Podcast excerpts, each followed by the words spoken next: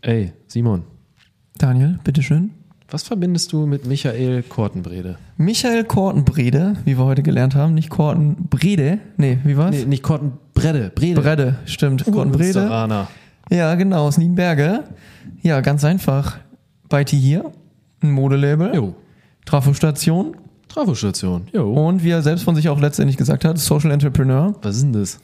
Tja, da scheiden sich die Geister, aber letztendlich wirklich ein, ein Unternehmer im engeren Sinne, der sich für gesellschaftskritische Themen einsetzt, sei es die Integration von verschiedenen, verschiedenen Ländern in die deutsche Kultur.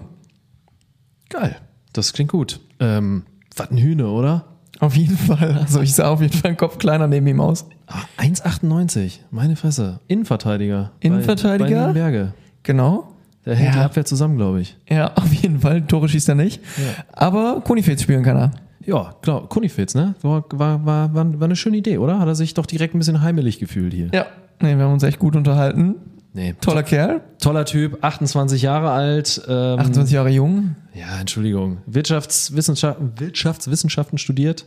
Ja. Ähm, hat auf jeden Fall auch eine sehr, sehr interessante Vita. Ähm, sieht so ein bisschen aus wie eine Achterbahn, ne? Aber Ja. das macht ihn aus, oder? Aber die Achterbahn geht auf jeden Fall nach oben. Also ich finde es Ja. toll, was er jetzt schon in so einem jungen Alter auf die, auf die Beine gestellt hat. Absolut. Ich bin froh, dass die Trafo wieder auf ist, weil ich bin so gerne dahin gegangen damals bei den äh, Skulpturenprojekten. Man Ja. kann da so schön sitzen. Absolut, wirklich ein toller Spot. Und ähm, ja, also wenn ihr mehr über den, den Macher, Gründer und dem Gesicht hinter den ganz verschiedenen Projekten, die er in seinem Portfolio hat, hören wollt, dann äh, solltet ihr jetzt dranbleiben, oder? Genau. Ihr müsst nur eins tun. Einfach dranbleiben. Ja. Viel Spaß. Emotional, digital, egal. Das ist eskaliert. Der Interview-Podcast vom Digital-Hub Münsterland. Wir sind Daniel Und Simon. und sprechen mit aufregenden Persönlichkeiten, Machern und smarten Charakteren. Dabei lauschen wir ihren persönlichen Geschichten und den Themen, für die sie jeden Morgen aufstehen und für die sie brennen. Wann wurden Ideen und Träume skaliert? Und wo liegt das persönliche Eskalationspotenzial unserer Gäste? Egal jetzt, hört selbst. Oh, Kaffee, normale Milch, ein bisschen äh, Sojamilch, ich muss noch neue kaufen. Ich weiß ja nicht, weiß ja nicht, ob du, ob du vegan bist. Nein. Nicht nein, ganz. Vegetarier oder auch Fleischesser? Nein. Äh, sehr bewusster Fleischesser, ja. Ah, okay. Ja, Sehr- gut. Sehr bewusst. Geht mir genauso. Ja, dann immerhin. Genau, so ganz drauf verzichten kann ich noch nicht. Ah, okay, okay. Ähm, nur kurz zu deiner äh, Information. Das Mikrofon, ne, das ist sehr kegelig.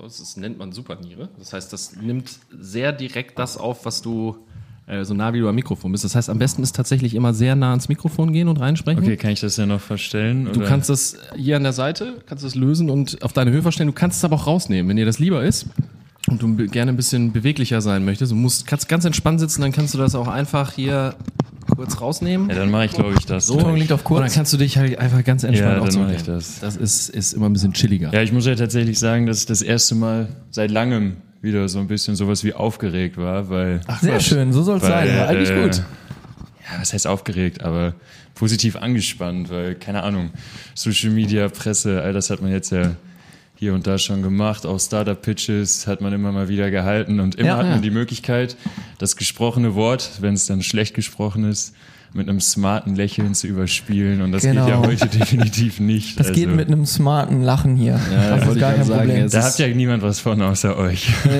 ja. Von daher. Wir gehen, dann, wir gehen da ganz easy und entspannt ran nach dem Motto, alles muss, nichts kann. Ne? Ja. Also Ja, das ist, ist äh, alles, alles wirklich völlig entspannt. Wir wollen hier eine ganz, ganz lockere Gesprächsrunde so äh, wie unter Kumpels, wenn, wenn wir uns an der Trafo treffen würden. Ja, dann machen wir das Stell dir das, Genau. stell dir das, einfach, stell dir das einfach so vor. Also wenn du hier nachher rausgehst und das Gefühl hast, wir haben uns eine halbe Stunde äh, unterhalten, wir haben aber in Wirklichkeit anderthalb oder so gesprochen, dann haben wir, glaube ich, irgendwo unser Ziel erreicht. Und es soll wirklich ein Gespräch sein und kein Kreuzverhör, kein Frage-Antwort-Spiel. Wir wollen einfach ein bisschen was über dich erfahren, haben natürlich schon recherchiert und ein bisschen im Ui, Internet ui. mal gestöbert. Das Internet vergisst nie. Wir haben auch schon gesehen, du warst schon mal mehr oder weniger in einem Podcast. Habe ich zumindest eine Tonspur gefunden, wo berichtet wurde über Beiti hier. Das war, lass mich kurz nachgucken. Ja, ich weiß nicht, ob du selber, genau, Perspective Daily hat einmal in einem ich im Po- äh, Podcast Ich habe mir das auch angehört, das sind so zehn Minuten, da hat eine Dame, eine Redakteurin ähm, quasi das nachgesprochen an Zitaten, was eine Professorin zum Thema Bekleidung und Kulturwandel äh, erzählt hat und du hattest da in dem Moment halt auch irgendwie noch zu beigetragen. Da ging es um Beatty oder Beiti hier? Beiti. Beiti. Beiti hier. Und Kortenbrede oder? genau, Kortenbrede oder Kortenbrede? Kortenbrede. Kortenbrede. Okay. Urwestfälischer Name, glaube Wollte ich ich. gerade sagen, das klingt sehr nach klingt sehr nach Münsterland auf jeden Fall. Ja, ja, Vielleicht die- kannst du ja mal kurz kannst du ja mal kurz sagen, wo wo kommst du her, wo bist du aufgewachsen hier in der in der Ecke? Tatsächlich hier in Münster, im schönen Nienberge. Ich bin ein Dorfjunge, glaube ich. so erste schimpft es sich. Wobei ich immer allen sage, Nienberge ist äh, städtisch. Also wir sind Münster und Ja, das, äh, sehr nah darauf, dran. darauf äh, zähle ich auch immer. Also ich sage, ich bin Münsteraner, ich bin kein Nienberger oder... Das können wir nicht von uns behaupten. Nee. Aber wir fühlen uns. Also ich zumindest fühle mich jetzt langsam nach zweieinhalb Jahren auf jeden Fall schon so. Eine Dekade, angekommen. eine Dekade lebe ich jetzt hier. Zehn Jahre sind es genau. 2009 bin ich hierher gekommen. Ja, ich Was würd haben wir- Krass, wo kommst du denn her? Äh, ich komme aus der Ecke Bremen. Also manchmal hört man das noch, so den leichten Schnack, der ist manchmal noch so drin, der nordische. Das, ja, das, das ich, hängt aber. Ich würde lügen, wenn ich sage, ich höre es raus, aber... Ja, ich muss auf jeden Fall lernen, dass äh, hier Hochdeutsch im Münsterland jetzt, äh, naja, ne, so mit der Masematte und so, da, da läuft das ein bisschen anders. Oder muss man, man manche Begriffe erstmal nachschlagen, wenn man hierher kommt. Ich kenne die Leute, die Mathematisch sprechen können, aber selbst ich als Urmünsteraner, wie ich mich schimpfe, kann bis auf so ein paar. Kaline Seger, äh, kennt genau, man. Jofel, Schofel. Letze. Und dann hört es bei mir auch schon auf. Ja. genau, bei mir auch Koten, dann irgendwann. der Koten. Ja, Kotenbeiß. Was ist das? Und Koten noch. Achillen, glaube ich, Lowine. Das ja, genau, auch Der Koten ist, glaube ich, ist der Koten ein kleiner, kleiner Junge? Ist Ein das geschlechtsneutral Junge. oder Ah. ist das ein kleiner Junge und, und was sagtest du gerade noch? Kotenbeiß, aber da weiß Ja. ich schon nicht mehr, Den wo es Lorenz. es zugehört. Ich glaube, Den, den Lorenz gibt's auch Sonne. Alter, woher weißt du das alles? Zehn Jahre Erfahrung? Ja. Trotzdem noch einige Lokale in Münster noch gar nicht besucht. Wir ja man schon muss sich anpassen, man muss sich integrieren. Das, ne? Oh, ist das. Integrationsarbeit, Int- Integration, Stichwort. ja. ja, wollte ich gerade sagen. Man muss die Sprache sprechen. Ja, dann nimm doch mal gerade gerne wieder die Kurve. Du hattest ja eben schon angefangen. Aber ich wollte nur Daniel. eben zu dem Podcast sagen, also ich, ich weiß nicht von dem Podcast, den ich gemacht habe. Also es ist maximal, Okay, ich muss korrigieren. das Zitate gewesen Ja, ja, sein. genau. äh, Ja, ja. Deine genau. Stimme ist nicht auf, auf Band, Richtig. sondern ist vielmehr nachgesprochen von weiblichen und männlichen Stimmen. Und äh, was da so in der Szene eben ist, äh, da habt ihr draußen einen Stand, ihr habt glaube ich, auch so einen mobilen Wagen, wo ihr Mode verkauft. Und es wird einfach inszeniert, das glaube ich, der, es war der Wochenmarkt und ihr standet da, eine Frau hat sich die Sachen angeguckt und es wurde nochmal so ein bisschen der Hintergrund von, von Beiti hier erklärt, was dahinter steckt. Ja, Zitate oder auch mal im Radio gesprochen, ja, aber dann auch immer vor eine leere Wand und, und nie mit jemandem gegenüber, den ich face to face gesehen habe dabei. Äh, Jetzt, wenn du aus Nienberg kommst, ist das hier auch so? Also ich komme halt auch aus einem äh, wirklich plattes Land, ne? Und äh, da, da warst du verloren, wenn du nicht mit 18 Autoführerschein hattest. So, wenn du hier in, in, in Münster direkt bist, äh, wenn man jetzt als Student irgendwie hier, hier lebt so und mit den meisten Leuten, mit denen man Kontakt hat und die kommen aus Münster, dann haben die nicht mal einen Führerschein. Wie ist es bei dir gewesen, Nienberge? Musstest du, hast du einen Führerschein? Musstest du den direkt machen und bist du zum Feiern dann am Wochenende immer hier rüber getingelt? Das klingt sehr ländlich. Ja, also Vielleicht muss ich ein so. bisschen Aufklärungsarbeit in dem Fall leisten, weil Nienberge ist äh, sehr, sehr nah an der Stadt dran. Das ist vergleichbar wie Kinderhaus Giefenberg. Also es gibt äh, sämtliche Busverbindungen, die sehr schnell nach Münster führen, auf direktem Wege auch. Und äh, ich habe nichtsdestotrotz den Führerschein schnell gemacht, auch früh gemacht. Ich glaube schon mit 17 damals, wobei dieses Vorgezogene mir gar nichts gebracht hat, weil meine Mutter dann doch nie Zeit hatte, um mit mir vorher zu fahren. Aber äh, aber ich habe ihn früh gemacht und äh, ich bin auch sehr froh, dass ich ihn habe, alleine heute wegen der Lieferfahrzeuge und äh, Ja. um die Stände aufbauen zu können, etc. Also ich fahre vergleichsweise wenig Fahrrad zu meiner Schande, weil ich häufig zu häufig äh, irgendwie was ausliefern muss, äh, den Anhänger ziehen muss oder irgendwelche Sachen anstehen, die nicht planbar sind. Ich würde gerne mehr Fahrrad fahren können, wenn weniger unkalkulierbare Faktoren in meinem Leben so dabei wären. Ja. Wie wäre es mit dem Lastenrad? Zu klein? Passt nicht alles rein für den Aufbau? Oh, du machst mir ein ganz schlechtes Gewissen jetzt hier schon. Ja, das ist ja nur ein Brainstorming hier. Vielleicht äh, tun sich ja hier neue Ideen auf. Ja, ja, du hast recht. Vielleicht gehe ich mit ein, zwei Learnings hier aus dieser Runde nachher raus, die ich gleich mal mit aufnehme. nee, Ja. in der Tat. Ja, soll ich, ich kann ihn schon direkt auf eine Frage festnageln. Also auch nochmal in Bezug auf den Podcast. Mhm. Wie gesagt, du, du bist nicht aufgetaucht mit deiner eigenen Stimme, aber es wurde wohl erwähnt, du behauptest von dir selber, ein Idealist zu sein. Ist das von dir? Frage ich erstmal vorab. Und falls ja, was bedeutet das für dich? Ja, grundsätzlich würde ich sagen, dass man das so stehen lassen kann. Ich glaube, es ist wirklich schon ein bisschen her, wo ich es gesagt habe, aber grundsätzlich passt das so, weil Integrationsarbeit hat ein bisschen was mit Idealismus zu tun und Integration kann nur gelingen, wenn wir idealistisch das Thema angehen und wenn wir als Gesellschaft dazu bereit sind, Integration zu leben, uns darauf einzulassen. Wenn wir Argumente finden wollen, warum Integration nicht gelingt, werden wir immer Argumente finden. Also ich kann ein Beispiel geben. Also wenn wir sagen, Menschen sind zu schlecht integriert, weil sie die Sprache nicht sprechen, dann können wir uns hinstellen und sagen, Integration kann aus diesem Punkt nicht gelingen, weil Ja. sie eben nicht gut integriert sind. Wenn sie gut integriert sind, sie sprechen die Sprache perfekt, sie sind gut am Arbeitsmarkt integriert, dann können wir uns hinstellen und sagen, sie nehmen uns die Arbeitsplätze weg. Also wir können, Ja. wir können in beide Richtungen argumentieren. Wenn wir als Definitiv. Gesellschaft nicht wollen, dass Integration gelingt, dann werden wir immer Argumente finden und deswegen, ja, muss man idealistisch sein, um das ganze Thema angehen zu können. Und deswegen rücke ich von diesem Standpunkt auch eigentlich nicht ab, nein. Ja, sehr schöne Antwort. Ja, da, da würde mich mal interessieren, wenn man jetzt so, so ein bisschen, du kannst natürlich auch noch mal ein bisschen so über deine Vita und deinen Werdegang erzählen, aber man kann ja schon mal vorwegnehmen, dass du auch äh, Betriebswirtschaft, Schrägstrich Wirtschaft äh, studiert hast. Wann hat das denn bei dir angefangen, dass äh, du quasi, ich meine, wenn man Wirtschaft studieren geht, geht man erstmal davon aus, ja, man studiert das, weil man natürlich irgendwie auch einen gewissen Karriereplan hat, Man prinzipiell wird Berater. man, unter Umständen wird man Berater. äh, wo war bei dir da irgendwie so dieser, dieser Punkt, an dem es gekippt ist, an dem du gesagt hast, ja, also ich stelle mich so ein bisschen dagegen, weil das ist ja schon untypisch, ne? Also du bezeichnest dich ja selber als äh, Social Entrepreneur. Ja. So, ja. und, und da wäre halt die- wäre halt unsere Frage, wie kam es dazu? Also wo war für dich irgendwie der Punkt, wo du gesagt hast, naja, so wie das jetzt gesellschaftlich ist, akzeptiere ich das nicht. Ich möchte es anders haben. Also konkret für den Fall, Social Entrepreneur zu sein, hatte ich keinen Plan und das hatte einen definitiven einen Ursprung in der Landtagswahl in Mecklenburg-Vorpommern 2016, als die AfD zweitstärkste Kraft war, noch vor der CDU. Und das war für mich der Punkt, wo ich halt gemerkt habe, wir sprechen hier von einer salonfähigen Partei und nicht mehr von einem einmaligen Phänomen. So, dass für mich damals am Strand im Urlaub die Erkenntnis reifte, dass man da irgendwie was machen sollte.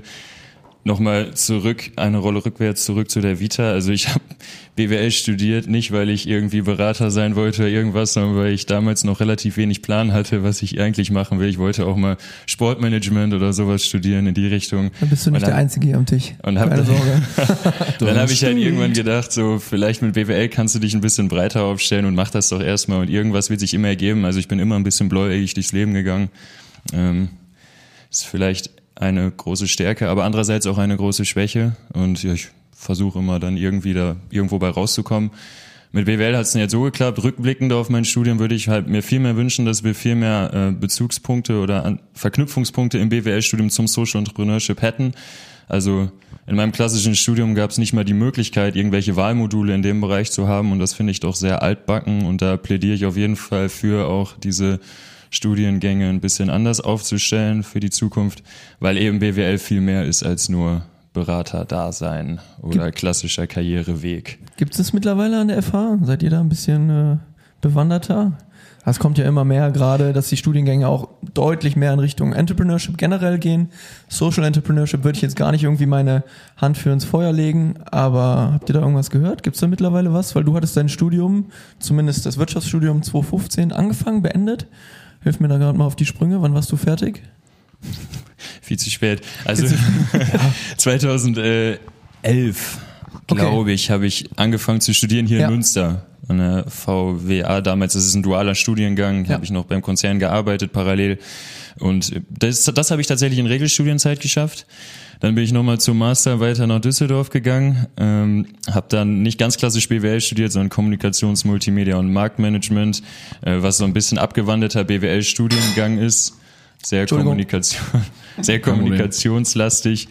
Ähm, und den habe ich tatsächlich nicht in Regelstudienzeit abgeschlossen und habe viel zu lange gebraucht, weil eben diese Projekte dazwischen kamen. Es war ein Vollzeitstudium und Wasser? gerne, danke.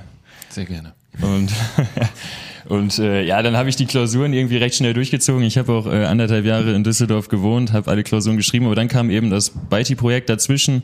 Ähm, und ja, dann habe ich die Master-Thesis fast zwei Jahre ruhen lassen, bis irgendwann meine Freunde herkamen und meinte, jetzt mach dieses Studium endlich fertig. So, du kannst jetzt nicht jede Klausur geschrieben haben. Wie ärgerlich ist das bitte? Du brauchst auch noch irgendwas im Lebenslauf. Und ja, dann habe ich irgendwann das verknüpfen können. Meine Masterthesis mit der Arbeit bei Beiti ähm, zum Thema Social Franchise und habe endlich nach nach sehr langer Zeit auch einen Dozenten gefunden, der dann gesagt hat, ich schreib, ich lasse dich diese Masterthesis auch projektbezogen schreiben und deswegen bin ich tatsächlich erst seit Februar diesen Jahres mit meinem Studium offiziell fertig. Okay. Ja. Zwei Jahre später als erwartet, aber geschafft. Aber war das, war das so schwierig, einen Prof zu finden, der diese Thematik dann so irgendwie unterstützt? Oder lag es eher so daran, dass du meintest, dass es da schon sehr praxisorientiert war, projektbezogen? Es war, es, es lag nicht am Social Entrepreneurship allgemein, Ja. sondern es lag eher daran, dass ich, äh, glaube ich, einen Dozenten angeschrieben habe und nicht wahnsinnig akribisch gesucht habe. Und der eine Dozent sagte, äh, ich würde lieber was weniger praxisbezogenes und mehr was theoretisches schreiben wollen.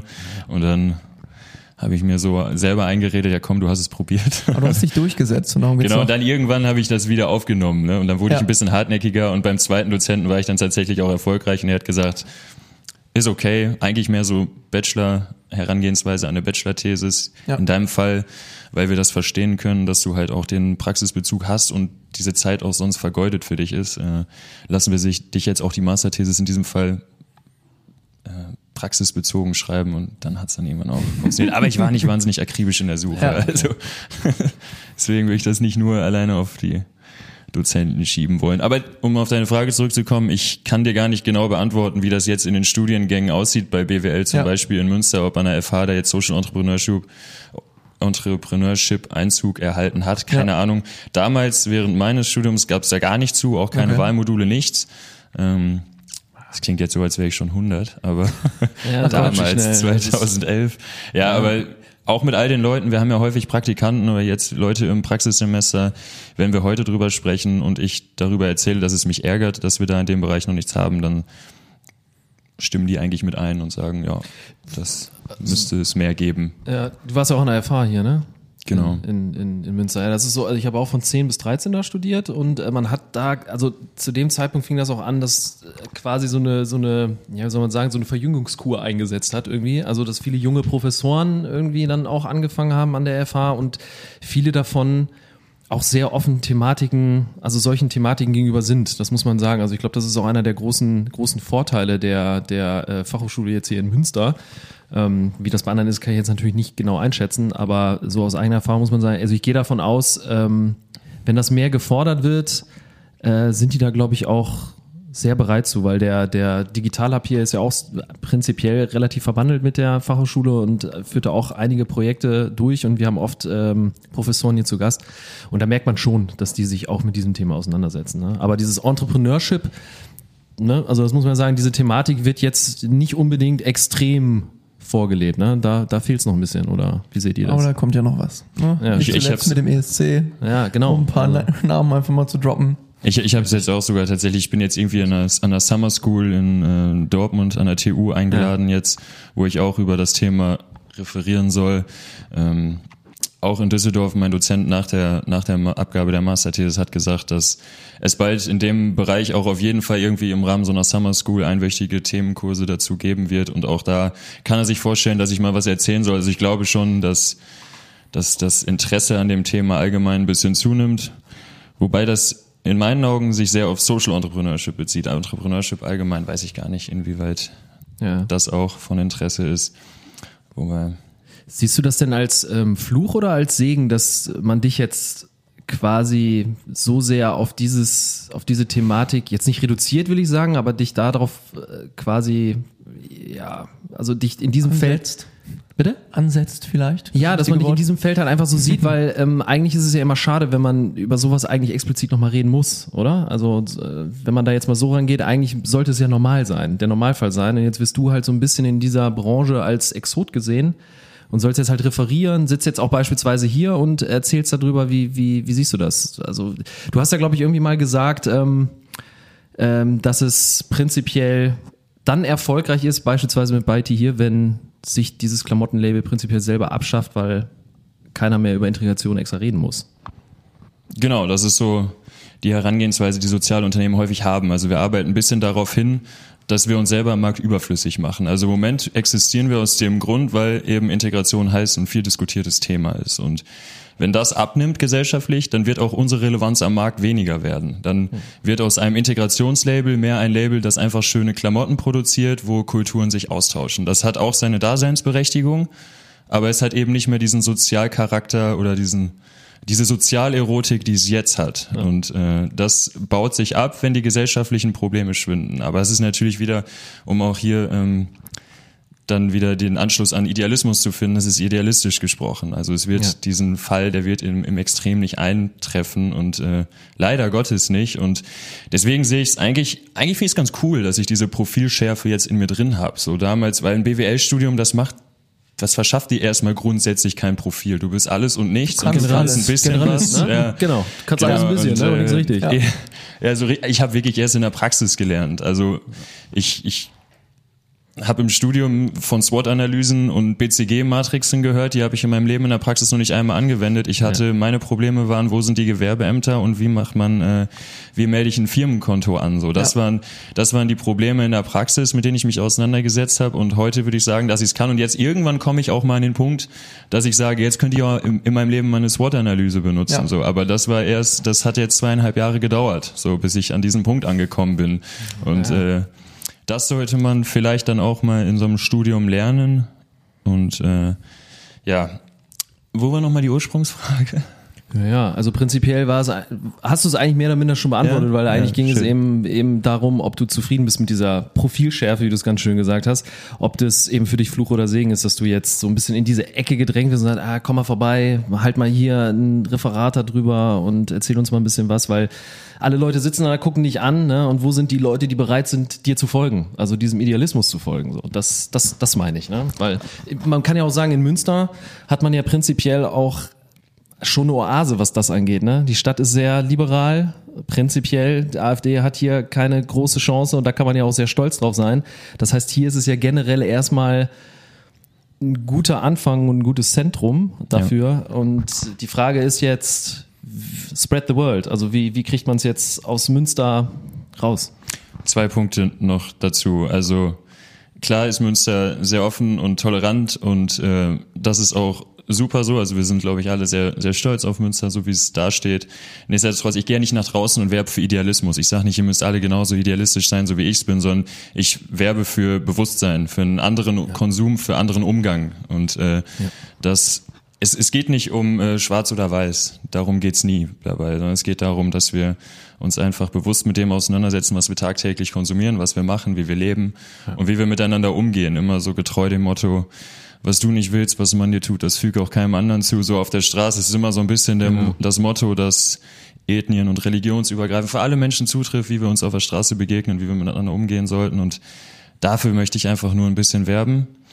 Ähm, und zweitens zu dieser Profilschärfe nochmal eben da angesetzt. Ja. Ähm, die ist für mich natürlich auch interessant, weil es eine aufstrebende Szene ist, weil ich glaube, der Bewusst das Bewusstsein ist halt ja. viel, viel größer jetzt gerade erst am Kommen und äh, deswegen ist es natürlich cool, dass ich vielleicht einen Teil dazu beitragen kann, dass das auch eben diese gesellschaftliche Bedeutung hier einnimmt. Und deswegen nochmal da ja. Um darauf zurückzukommen, die Profilschärfe sehe ich nicht als, nicht als Schwäche und sie verschließt mir nicht ne, die Türen wahrscheinlich oder hoffentlich nicht in andere Richtungen, wenn ich mal doch irgendwann sagen sollte, so Social Entrepreneurship, das haben wir irgendwie jetzt äh, erreicht, weil die ganze Welt ist super sozial geworden und dann muss ich doch einen ganz klassischen Job im klassischen äh, BWL-Kontext machen und da würde ich keinen mehr finden. So, das glaube ich halt nicht, dass mir dieser Stempel dann Steine in den Weg legen würde.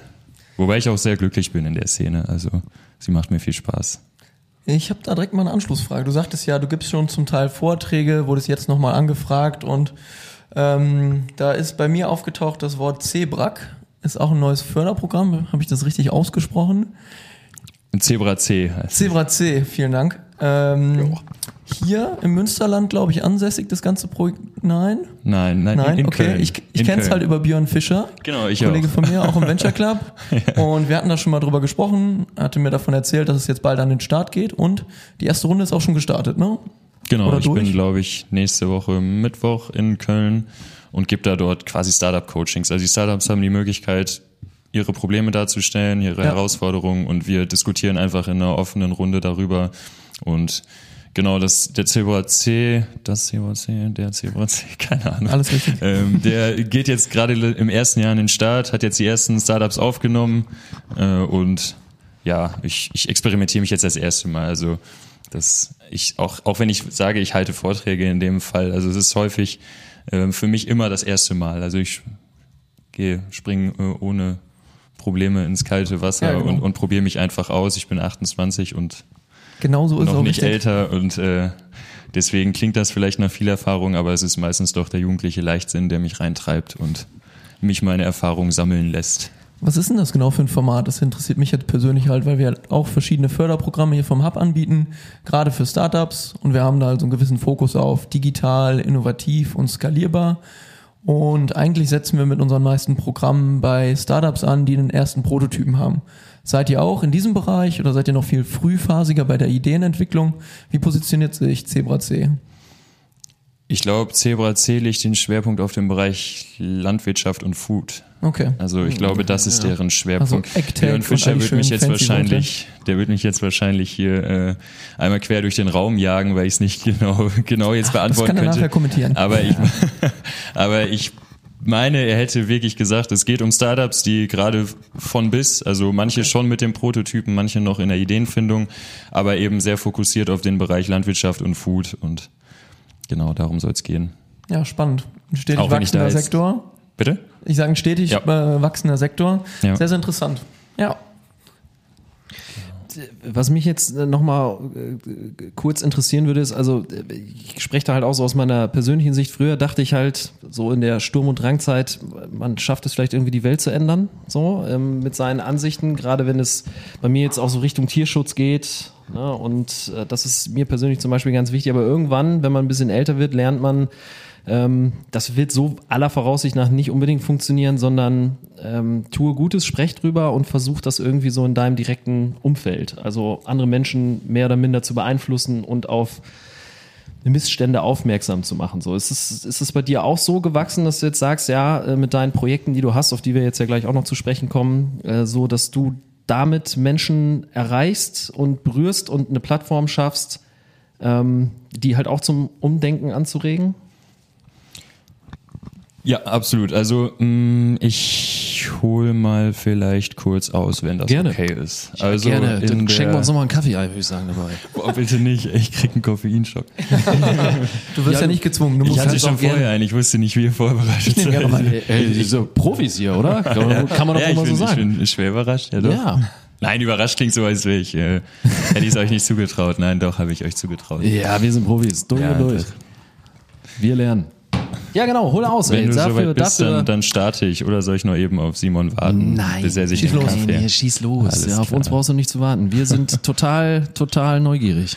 Ja, also ähm, das ist genau die richtige Herangehensweise, die du selber für dich und dein Umfeld äh, gewählt hast. Und ich tue es halt auch nur, ich mach, ziehe ein bisschen größere Kreise dabei durch Projekte. Also ähm, es gibt ja immer zwei Möglichkeiten, wie man, wie man zum Umdenken anregen kann. A, A, man geht in die Politik und die Politik verlangt in der Regel Überzeugungsarbeit. Also du musst ganz viel Klinken putzen, gefühlt muss jeder Politiker 140.000 Mal in irgendwelchen Talkshows sitzen und Menschen von seinen eigenen persönlichen Überzeugungen überzeugen. Und Oder einmal im Podcast. Entschuldigung. oder, oder, oder, oder im Podcast oder alles. Ja, Aber man muss immer ja. wieder den Leuten sagen, warum die eigene persönliche Meinung die beste ist und dabei muss man sogar noch fehlerfrei sein. So und dann gibt's eben die Möglichkeit und die finde ich viel smarter, wie wir Social Entrepreneure. Wir können sagen, wir überzeugen die Menschen nicht, wir machen nicht das klassische Klinkenputzen, sondern wir manipulieren, böses Wort, aber wir manipulieren die Leute. Wir begeistern sie durch unser Produkt, das wir am Markt anbieten, am Markt anbieten. Und wir zeigen eben hier Integration, das ist nicht das böse Wort, das über allem steht, sondern Integration, guck mal, was das für tolle Ergebnisse liefern kann. Und das ist viel, viel smartere Weg. Menschen, die sonst dem Thema, das sehen wir in der täglichen Arbeit, wenn wir mit Menschen uns austauschen, Menschen, die auch sonst dem Thema sehr kritisch gegenüber eingestellt sind, die dann aber herkommen und sagen, so wie ihr das macht, so ist es aber toll und so funktioniert das ja wahnsinnig gut und wir haben die Leute nicht überzeugt, also klar, wir haben sie auch überzeugt, aber wir haben sie ein bisschen manipuliert in diese Richtung, wir haben sie dahin bewogen. Ja. Das ist der deutlich einfachere Weg als den des Klinkenputzens und überall hinstehen und hinstellen und sich wie eine politische Partei dann da positionieren und, und Flyer und äh, Flugzettel oder Handzettel zu verteilen. So, das ist, finde ich, deutlich anstrengender in dem, in dem Sinn. Und deswegen wähle ich gern diesen Weg und dein Weg ist auch der richtige. Einfach drüber sprechen, mit den Leuten und ja. sie von den eigenen Überzeugungen. Ja, mich, mich begeistert das sehr, was du da tust. Also deswegen auch nochmal diese, diese akribische Nachfrage in der Hinsicht. Vielleicht kannst du ja auch mal kurz erzählen, ähm, wenn man, wenn man jetzt deinen Namen googelt und schaut, so, dann stößt man in, in erster Instanz auf Beiti hier und als nächstes auf die Trafostation. Das sind ja irgendwie jetzt so erstmal die zwei großen, größeren Projekte, aber korrigiere mich, wenn das falsch ist, wenn es da, da wird es ja wahrscheinlich auch noch mehr geben, aber wie ist es dazu gekommen? Vielleicht kannst du ja mal irgendwie so diesen, diesen Weg nachzeichnen, wie es zu Beiti hier kam und mhm. ähm, ja, wie dann dieser Schwung rüber zur, zur Trafostation kam. Ja, also 2016 mit der Landtagswahl in Mecklenburg-Vorpommern hat es tatsächlich angefangen. Ich habe vorher BWL studiert, habe auch mal im Konzern gearbeitet. Das hat mich nie wahnsinnig interessiert, in einem Konzern zu arbeiten. Habe ich dann in diesen Jahren festgestellt für mich, ich wollte mich schon irgendwie unternehmerisch auch wohl ausprobieren, Selbstständigkeit ähm, angehen. Aber ich hatte halt nie eine konkrete Idee und ich habe auch jetzt nicht wirklich danach gestrebt und habe gesagt, ich suche mir irgendwas in dem Bereich. Sondern ja. kam dieses gesellschaftliche Problem auf, diese Thematik auf und dann irgendwann hat sich einfach was umgelegt in mir und hat gesagt, so jetzt pack mal an, jetzt, jetzt mach mal was. Und dann habe ich gemeinsam mit meiner Cousine eben das äh, Modelabel gegründet, wo wir Integrationsarbeit leisten wollten. Wobei man zur Integrationsarbeit mal eben sagen muss, es fängt ja immer an bei, bei humanitäre, humanitärer Hilfe zu Beginn. Also ja. erstmal mit äh, Sprachkursen mit Hilfe bei mhm. Behördengängen. Dann war so, das, das war dann ein Jahr alt. 2015 war die große Welle. 2016 war es dann, als wir die Idee hatten, Ende 2016 schon, so dass wir dann gesagt haben, jetzt muss irgendwie der nächste Schritt kommen. Arbeitsmarktintegration ist der zweite Schritt, der zweite logische Schritt, der folgen muss. Es gab eben viele Menschen, die äh, aus, äh, aus der arabischen Welt kommen, die das äh, Handwerk der Schneiderei gelernt haben. Und wir haben eben gedacht, warum das nicht aufgreifen und ihnen berufliche Perspektive in genau dem bieten, was sie auch ihr Leben lang schon gemacht haben. Und ja, dann haben wir da den, den Online-Store aufgesetzt. Wir haben den, dann äh, den Online-Shop aufgesetzt, dann den Pop-Up-Store hier in Münster gegründet, der jetzt äh, jeden Samstag dem Wochenmarkt am Dom steht und den man für Festivals buchen kann, mit dem wir auch mit dem Tourenwagen unterwegs sind.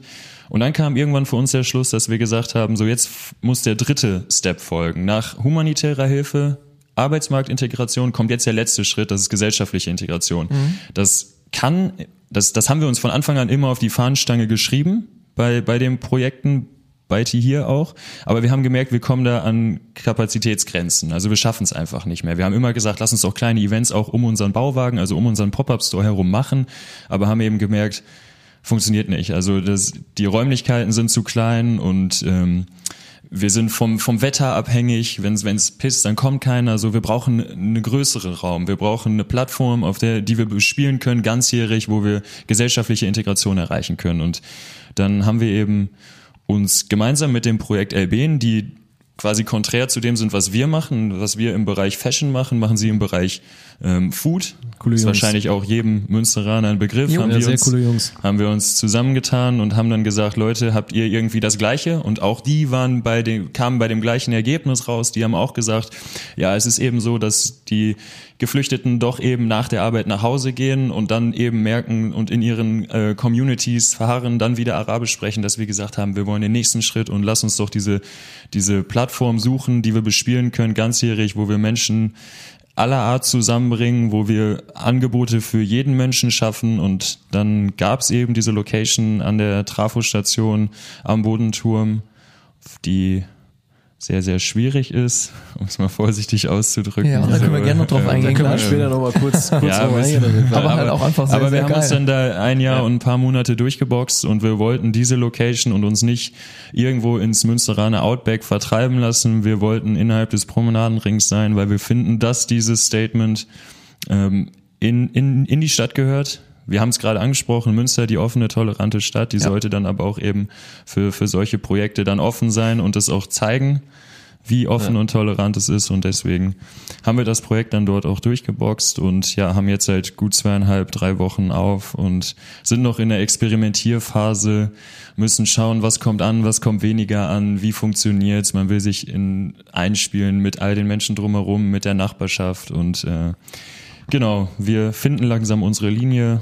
Das ganze Projekt Trafostation zieht schon Kreise, aber es wird vermutlich noch größere ziehen, wenn wir dann irgendwann ganz am Ende fertig sind. Aber wir freuen uns natürlich jetzt schon über, über jeden Besucher, über jedes Feedback und genau. Ja, nochmal eine, eine, letzte Anmerkung und auch Frage an dich. Äh, dieses Byte hier ist ja auch bewusst gewählt, weil es ja so, wie man es jetzt, also wenn man es googelt und guckt, was es bedeutet, irgendwie bede oder heißt, mein Zuhause ist hier.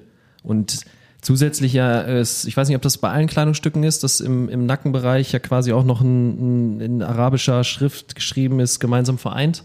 Richtig. Ähm, das klingt, was du, was du jetzt erzählst mit diesen drei Schritten, alles sehr, sehr rund. Ähm, wer, wer, wo kommen die Ideen her? Und ähm, vielleicht kannst du auch nochmal explizit sagen, wo, ähm, wo bekommt man die Produkte? Also, dass man das auch nochmal eindeutig weiß, weil ich glaube, dass das nicht vielen Leuten jetzt unbedingt klar ist. Ähm, Hm. Und ich glaube, sich auch bestimmt viele bereit erklären, sich damit auseinanderzusetzen. Ne? Das zu dem Thema nochmal, tu Gutes und rede drüber. Ja, die Ideen, die kommen, die kommen daher, weil es einfach nur wieder unsere eigenen, ähm, unsere eigenen, wie sagt man, ich habe Wortfindungsstörung, zu viel Kaffee.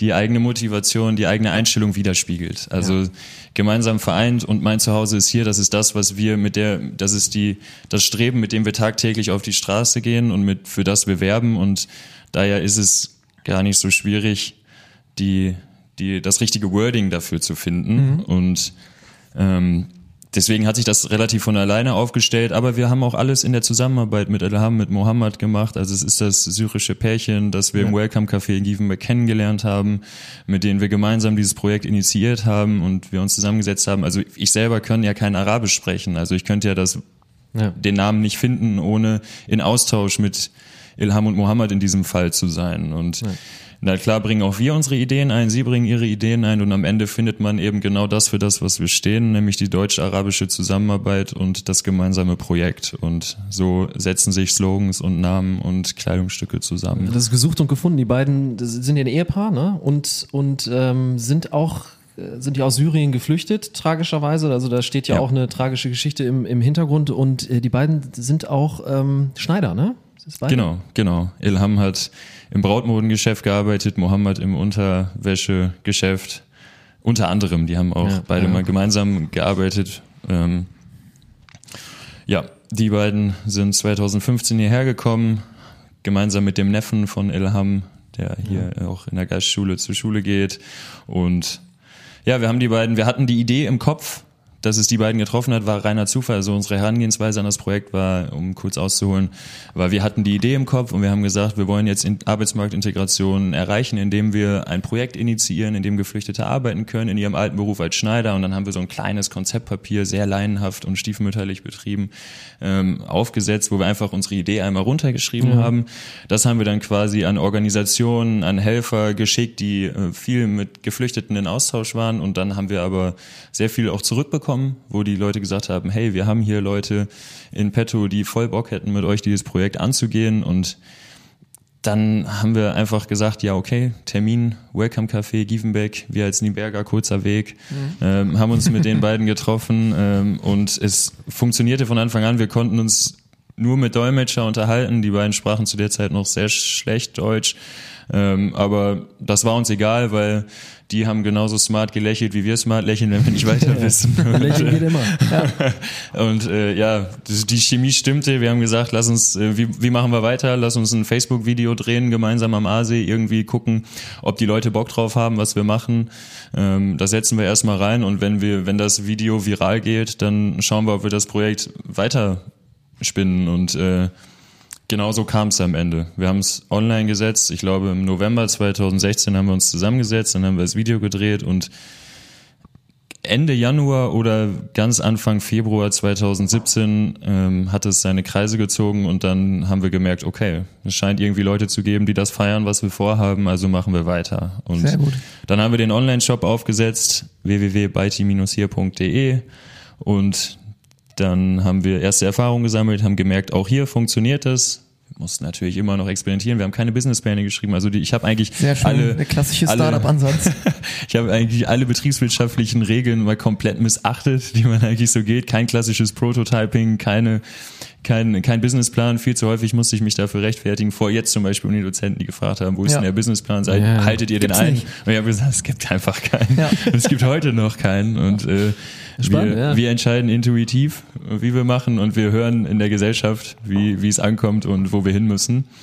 Und nach äh, einem Jahr nach einem Jahr haben wir dann gesagt, so jetzt muss der nächste Schritt folgen, weil unsere Botschaft ist online schon irgendwie sozialerotisch, aber offline noch viel cooler. Also dann kommen wir mit den Menschen face to face ins Gespräch. Was können wir machen? Ähm, haben natürlich nur die Ladenmieten innerhalb Münsters gesehen und haben gedacht, ach du Scheiße.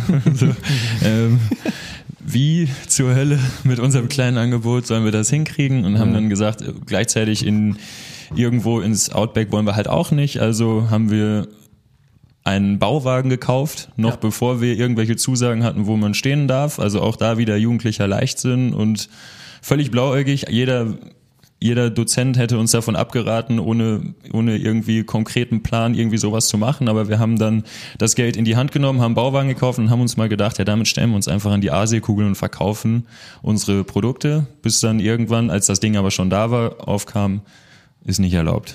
So, und Ja. dann standen wir da mit diesem Bauwagen und dachten, fuck, was können wir machen? Ähm, dann haben wir erst Mails geschrieben, haben Kirchen angeschrieben, haben gefragt, Leute, wir haben hier so einen Bauwagen, der muss irgendwo stehen, weil sonst haben wir ihn umsonst gekauft. Ähm, und dann kam aber da sehr hohe Res- Resonanz im ersten Jahr von der Überwasserkirche ähm, und dann auch im Laufe des Jahres vom Dom selber, der uns dann angeboten hatte, dort den Bauwagen auch parken zu dürfen. Ähm, und so haben wir dann am Ende doch über Umwege geschafft, was wir wollten, nämlich mit unserem Label mitten in die Innenstadt rein, ohne die horrenden Ladenmieten zu zahlen zu müssen. So. Und, äh, Sehr, sehr schön. und äh, da, dazu kommt noch, dass wir überhaupt kein handwerkliches Geschick, ha Geschick haben. Also im Team haben wir viele freiwillige Leute, die sehr sozial eingestellt sind, aber wir sind, äh, aber wir haben alle zwei linke Hände. Also einen würde ich ein bisschen ausklammern, der hat sich sehr daran probiert. Ähm, aber auch hier haben wir äh, dann wieder Mails geschrieben, haben einen Kooperationspartner gefunden, der freiwillige Mitarbeit angeboten hat, Unterstützung angeboten hat. Da zeigt sich auch so ein bisschen dieser Zusammenhalt innerhalb Münsters und wie es funktioniert, sowohl von Kirchen- und Gemeindeseite. Wobei, wenn ich jetzt darüber so spreche, klingt das ein bisschen komisch, gerade mit dem Skandal letztens, mit dem, mit dem äh, Priester war es ja, glaube ich, in der Geist. Ja, gut, ne? Dann muss man ja nicht alle über einen Kamm scheren. Genau, ne? nein, nein, also wir haben eigentlich so sehr, sehr, sehr, sehr gute Erfahrungen gemacht. Ja. Also die waren sehr, sehr kooperationsbereit und äh, das gilt dann auch eben für viele Unternehmen, die ihre Hilfe angeboten haben, auch mal für, für Agenturen. Also doch, da ist Münster ein sehr hilfsbereites Pflaster und sehr tolerant und offen für solche Projekte. Ich finde es immer wieder schön zu sehen, wenn man einfach macht, es funktioniert einfach. Ist ja so der klassische Startup-Ansatz. Man ist noch jung und agil, man kann einfach mal drauf loslegen und wenn dann Probleme auftauchen, dann findet man schon Wege, wenn man das Durchhaltevermögen hat, diese Probleme zu lösen. Von daher meiner Meinung nach genau der richtige Weg. Ich habe immer wieder Gäste hier im Hub, wo wir drüber sprechen, dass Businesspläne geschrieben werden, ohne einmalig äh, oder einmals mit dem Kunden bereits vorher gesprochen zu haben. Und dann wundern sich diese Leute, wieso verkauft sich mein Produkt nicht? Und von daher genau alles richtig gemacht. Aber, aber ist das, ist das tatsächlich so? Weil so der klassische Werdegang ja prinzipiell immer noch ist, also so als Usus, schreib erstmal einen Businessplan, Das ist der klassische Weg, alles ja. runter. Aber den, den würden wir hier nicht empfehlen. Ja. Weil oftmals schreibe ich, keine Ahnung, drei Monate an einem Businessplan, Ja. hab schöne viele Zahlen und hab ein bisschen Excel, Excel Voodoo betrieben letztendlich, weil wer will auf drei oder fünf Jahre wirklich finanzielle Pläne aufstellen Das ist auch können. nur Szenarienrechnungen. Ähm, so. Wieso nicht direkt auf die Straße gehen mit einem ja, Minimum Viable Product, wie wir es so schön schimpfen, einem minimal funktionierenden Produkt, um eben Fragen erstmal beantworten zu können. Besteht ein Bedarf? Würden die Leute, wie in eurem Fall, die Kleidung kaufen? Und wieso es nicht erstmal nur verkaufen oder, ja, wie sagt man, ein erstes Konzept vorstellen? Und dann kann man immer noch sehen, ob man dann den nächsten Schritt wagen möchte oder nicht. Aber man spart halt eben immens viel Zeit und Geld. Und was mich gerade gewundert hat, die Kirche hat E-Mail-Adressen, Ja. Soweit sind sie dann In schon im Tat, Digitalen ja. fortgeschritten. Ja, Sehr ja, schön. doch, doch, doch. Also da sind wir sehr digital unterwegs, auf jeden Fall. Nice. Aber da nochmal eben an den Punkt zu dir. Also Amen. Ich, ich würde auch diesen viele betriebswirtschaftliche Spielregeln erstmal missachten, weil ich Ja. halte sie für ein bisschen überbewertet.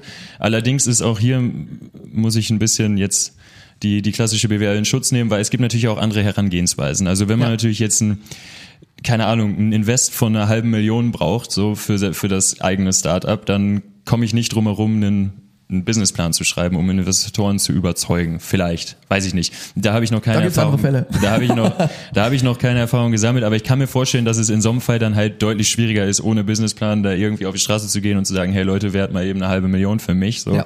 Ähm, das war halt von uns nicht gebraucht und für uns wäre es da halt äh, verschwendete Zeit gewesen. Wir haben einfach unser Taschengeld damals in die Hand genommen und das, was wir aus unseren Jobs vorher hatten und sind mit ganz, ganz kleinem Budget dann halt einfach in dieses Projekt gestartet und haben uns refinanziert aus dem, was wir eingenommen haben und sind so organisch gewachsen und haben halt keine Businessplan Pläne verfolgen müssen, wo wir gesagt haben, jetzt brauchen wir exponentielles Wachstum in den ersten drei Jahren von keine Ahnung wie viel Prozent so und äh, Daher haben wir das nicht gebraucht, aber für andere weiß ich nicht, ob das genauso gelten würde.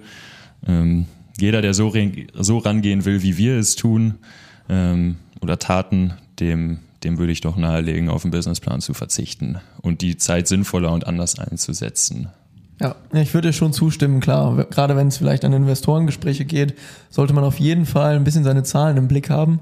Aber gerade da in diesen Investorengesprächen ist es ultimativ wichtig, auch Traction vorweisen zu können, eine gewisse Glaubwürdigkeit und eben auch erste Zahlen, dass bereits Kunden am Markt sind, sei es nur Zahlen von der Website, dass gewisse ja, Besucherzahlen, Daily Active Users da sind, im Bereich Apps sind es Downloads. Und oftmals ist es aber so, der Businessplan ist fertig, das Produkt ist fertig, ich gehe in ein Invest- Investorengespräch, was ich nicht verstehe.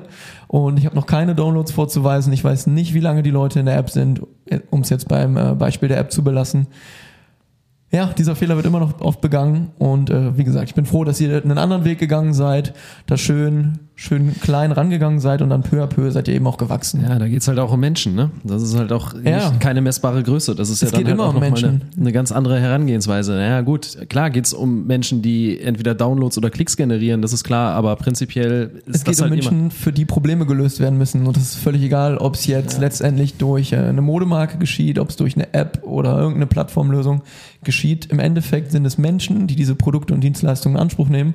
Und dementsprechend sollte auch beim Menschen oder dem Kunden angefangen werden. Ja, gut, ich meinte halt nur den, den, Oh, so, schaukle ich mich ganz schön hoch hier. den, hier, ja, ich meinte halt den, den sozialen Charakter, der jetzt hier im Mittelpunkt steht, ne? Das- Also bei uns ist es ja sowieso so, dass wir viel, also viel, viel schwieriger hätten, an externe Investoren ranzukommen. Also als Social Entrepreneur hast du ja überhaupt nicht die Margen, mit denen du beispielsweise arbeitest. Also unsere ganze Wertschöpfungskette ist ja sauber. Es fängt ja schon beim, beim, beim Flyerkauf an. So, wir, wir produzieren auf recycelbarem Papier. So, das ist jetzt die kleinste aller Stufen am Ende, aber das ist uns eben schon wichtig und da, das unterscheidet sich massiv von dem, was billig billig bei Konzernen tagtäglich so abläuft und das macht es für Investoren vielleicht gar nicht so wahnsinnig attraktiv, in genau solche Startups zu investieren und daher muss man vielleicht auch über Crowdfunding, über alternative Wege im, im kreativ werden, um an die Geldmittel zu kommen, um ein Projekt initiieren zu können.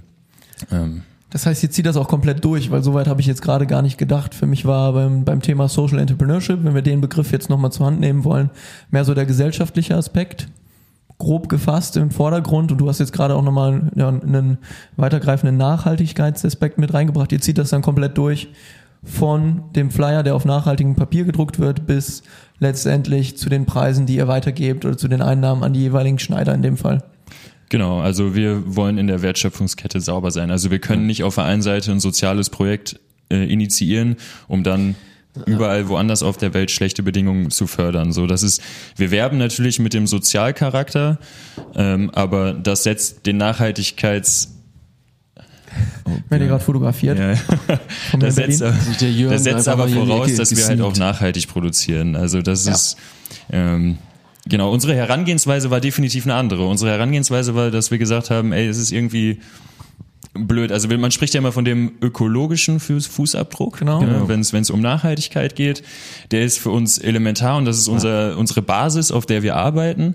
Aber für uns viel entscheidender ist dieser es gibt den Begriff, glaube ich nicht, ich habe es nie recherchiert, aber Social Fußabdruck so oder soziale Fußabdruck, den wir hinterlassen. Also okay. für für mich persönlich in meiner intrinsischen Motivation ist es viel viel bedeutender, dass ein Mensch woanders auf der Welt nicht mehr 10 Cent für seine Arbeit im Monat verdient, sondern ein Euro. Das ist das Zehnfache dessen, was er sein Leben lang verdient hat und er kann sein Leben komplett neu strukturieren. Er kann seine Familie anders ernähren, er kann sich Träume verwirklichen und äh, dieser soziale Fußabdruck ist für mich viel, viel entscheidender und ist für mich die, ähm, ja, die hauptsächliche intrinsische Motivation, mit der wir rangehen, wobei der nachhaltige Fußabdruck natürlich genau da ansetzt. Also wenn wir eben häufig liegt es ja daran, dass wir nicht nachhaltig produzieren, dass eben Menschen auch schlecht verdienen. So, also ne, das ist, Ja, genau. da schließt sich der Kreis letztlich und deswegen müssen wir auch komplett sauber sein in der Wertschöpfungskette und so, wie wir es angehen. Aber die ganz große intrinsische Motivation und unser Werben nach außen ist der soziale Charakter, mit dem wir nach außen gehen.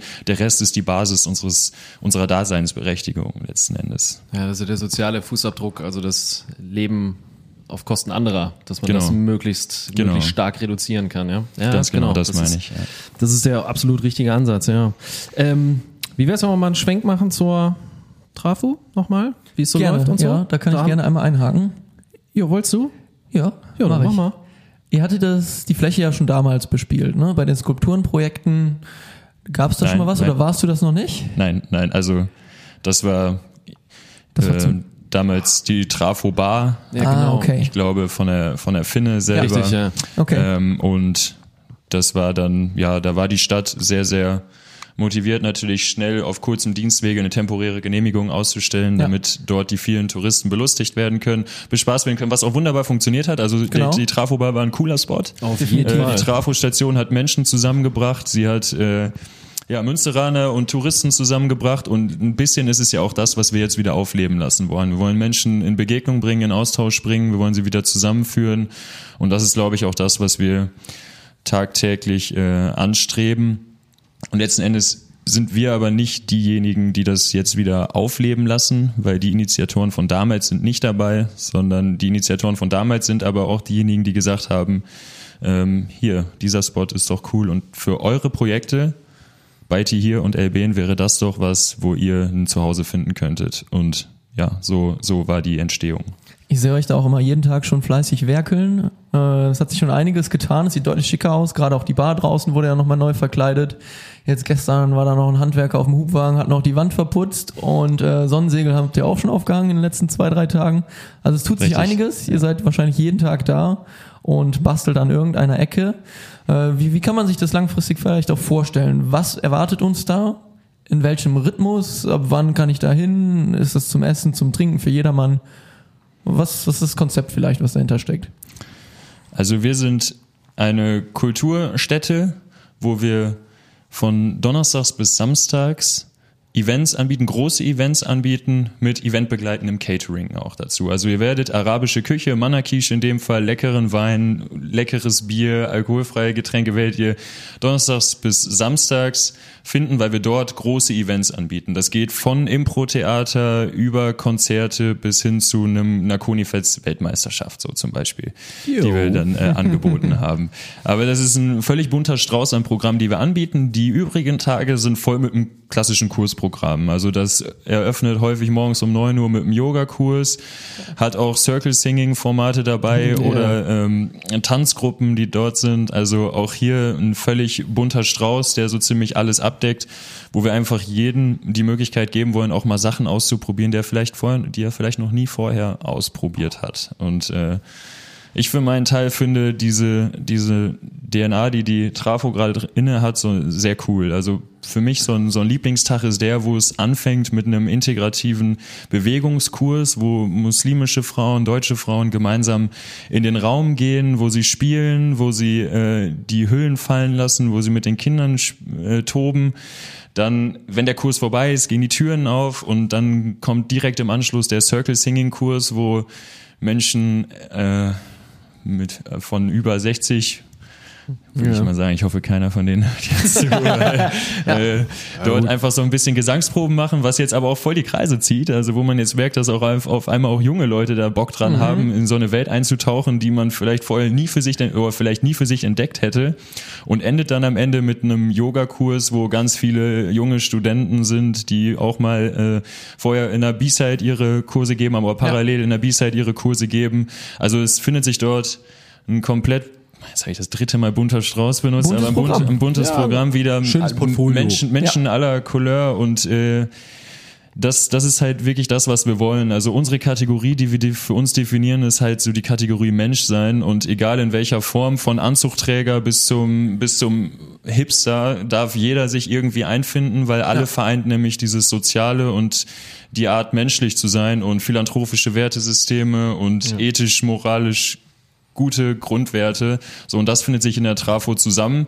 Und da ist es dann egal, in welche, also da gibt's keine Schublade. Da will, soll niemand in eine Schublade gepackt werden, sondern alle finden sich unter dem großen Deckmantel Mensch wieder zusammen. Na, alter, alter Chef von mir hat immer gesagt, äh, im Büro, da gab es noch ein Großraumbüro und so, auf der Tanzfläche, damit meint er das Büro, sind alle Menschen gleich. So, und da hat er sich dann halt Jo. auch so eingesetzt. Und ich glaube, das ist, sobald man da das Grundstück und die Räumlichkeiten betritt, gilt das Motto, ja. Genau, das ist das, wo wir hinwollen. Ich weiß nicht, ob wir da heute schon sind. Viele geben uns cooles Feedback inzwischen, aber das ist auf jeden Fall das, was wir sein wollen und dass eines Tages die Leute sagen, es ist schön, dass es euch gibt mit der Trafo-Station, weil ich hier einen Ort habe, an, an dem ich mich immer, immer willkommen Ich glaube, der Seufzer war groß, als man gehört hat, so, dass die, dass die Trafo wieder auf, auflebt, weil das ja, ähm, um nochmal darauf zurückzukommen, ja, da in dem, in dem äh, Sommer, als die Kunstwerke hier ausgestellt worden sind, das ja nun wirklich ein großer Anlaufpunkt war und alle ja jetzt wirklich sehr begeistert sind. Das äh, zeigt sich ja auch, ihr habt es finanziert am Anfang über Crowdfunding, sagtest Genau. du ja auch. Ähm, warst du überwältigt von den Reaktionen? Hast du damit gerechnet? Auf Wiedersehen, Simon. Ja, das gehört, das, das gehört mittlerweile dazu. Äh, ja, die, äh, das war schon beeindruckend, was kam. Vor allem was die, die Summe an Spendern. Also häufig finanzieren sich Crowdfunding-Kampagnen ja auch eben äh, durch, durch Großspender, die dann halt, dass Ja. man drei, vier Leute hat, die richtig Geld in die Hand nehmen und sagen, ich finde das cool. Bei uns war es wirklich die Summe an kleinen Spenden. Das zeigt eben, wie viele Menschen bereit waren äh, und auch der Student, der vielleicht nicht die Kohle dafür hat, aber einen Zehner irgendwie dazulassen und das hat sich so wirklich durchgezogen Ja. durch die Kampagne. Wir haben, glaube ich, mit 230 Unterstützern oder so, was, was Ja, wirklich Genau, die letzte Zahl, ist. die wir also, hier, also die wir recherchiert haben, 223, ne? Also Genau, das ist, das ist Wahnsinn schon verhältnismäßig viel, Ja. weil da eben nicht die Großspender drin sind, sondern weil es viele Spender sind. Also da hat Münster schon während der Kampagne zusammengehalten. Wir haben viele, viele Nachrichten bekommen, auch von Leuten, die gesagt haben, ich habe hier was anzubieten, ich bin Künstler XY in dem Bereich und ich suche eine Plattform, einen Raum. Und das ist ja dann auch das, wofür wir antreten, dass wir sagen, wir wollen Menschen eine Bühne geben, die sonst vielleicht keine unbedingt haben, weil sie noch keine Profis sind. Wir hatten schon mal ein Konzert von Leuten, die äh, noch nie vorher ein Konzert gegeben haben. Die haben dreimal vorher geprobt und haben dann gesagt, so jetzt probiere ich mal äh, mich bei einem, jetzt probiere ich mich bei, bei einem Konzert aus und auch das hat wunderbar funktioniert und äh, das, aber diese Summe aus Crowdfunding, die funktioniert dann natürlich auch nur, wenn man so, einen- so einen Raum wie die Trafostation wieder aufleben lassen will, wenn es eben viele Freiwillige drumherum gibt, die mit anpacken. Du hast es selber gerade gesagt, du hast die helfenden Hände gesehen. Das sind natürlich Leute zum Teil aus dem Projekt, aber es sind Freunde, Bekannte, Ehrenamtliche. Ähm, wir hatten zwei Designstudenten, die ihre Abschlussarbeit darüber geschrieben haben und das so verbinden konnten. Und äh, ja, ohne dieses Engagement wäre das, hätte das mit der Summe auch dahingehend nicht aus, ausgereicht. Ja, ähm, du, du sagtest ja vorhin mal, ähm, du warst erstaunt darüber, wie gut wir vorbereitet waren. Jetzt in, in der Tat. Und wir würden ganz gerne natürlich noch ein bisschen weiter bei der Trafo bleiben, aber wir haben hier auch noch was vorbereitet. Ich weiß nicht, hast du es gesehen, was hier steht? Der Kunifels, ja. ja. Ja, genau. Das Ding haben wir nämlich, haben wir nämlich am Start. Und äh, Kunifels, äh, kann ich vielleicht noch kurz zu erzählen, da hatten wir ja vorletzte Woche oder so den World Cup, ne? Und das war so Ja. Ein, ein fürchterlich peinlicher Moment, weil ich habe die ganze Zeit gedacht, so das wäre eine reine Just for Fun Veranstaltung und die Kunifels Leute, die ja richtig cool sind, äh, übrigens, die haben äh, für mich hat das immer so gewirkt, als würden da jetzt ein paar paar Leute hinkommen, die ein bisschen Fun haben wollen, werfen so ein bisschen die Säckchen da rein und am Ende des Tages haben wir auch alle Lust, nachher gemeinsam Bier zu trinken. Und auf einmal standen wir dann da und ich habe noch großkotzig bei, bei Facebook angekündigt, wer will mir beim Siegeszug zusehen. äh, und äh. Wer supportet uns dabei? Und dann standen wir da wirklich und äh, nicht bei mir persönlich, aber dann hat sich auf einmal so rumgesprochen, wie da auf einmal so die Weltmeister im Cornhole standen ne, und extra aus Trier angereist sind. Und, äh, und ich dachte schon, ich müsste mich jetzt hier verkleiden, oder weil so wie, wie man das so aus dem Dartsport oder so kennt, wenn man Ja. so eine Just for for Fun Genau. Veranstaltung hier raus und dann stehst du da neben dem Darts-Weltmeister, hast dich selber kaum eingeworfen, der schmeißt jedes Ding so rein und äh, ja, das war dann schon so dieser Moment, wo du denkst, so, ja, ja, kann ja jeder sagen, ne? Weltmeister, ja, ja, ja, stehst du da, ne? Und, und, und das war halt schon ziemlich geil, aber deswegen waren wir auch relativ früh raus und dann haben wir relativ früh auch angefangen, dann äh, in die Aftershow-Party zu wechseln. Deswegen war es auch, auch ein cooler Tag. Aber wenn ihr jetzt von mir wollt oder glaubt, dass ich hier ein Kunifets-Profi wäre, nur weil ich da teilgenommen habe, nein, also da muss ich euch enttäuschen. Gibt es da irgendwie Profimittel? Wird da mit Handschuhen geschmissen oder besondere Schuhe oder Spezielle Temperatur des Sacks. ja genau. Habe ich nicht gesehen tatsächlich, aber es gibt äh, einen Wurf. Alter. Ja, wir dürfen Ja, weiß nicht, vielleicht muss der Sack vor die Mikrowelle. Ich weiß es nicht. Ja, ja, ja, das weiß ich nicht.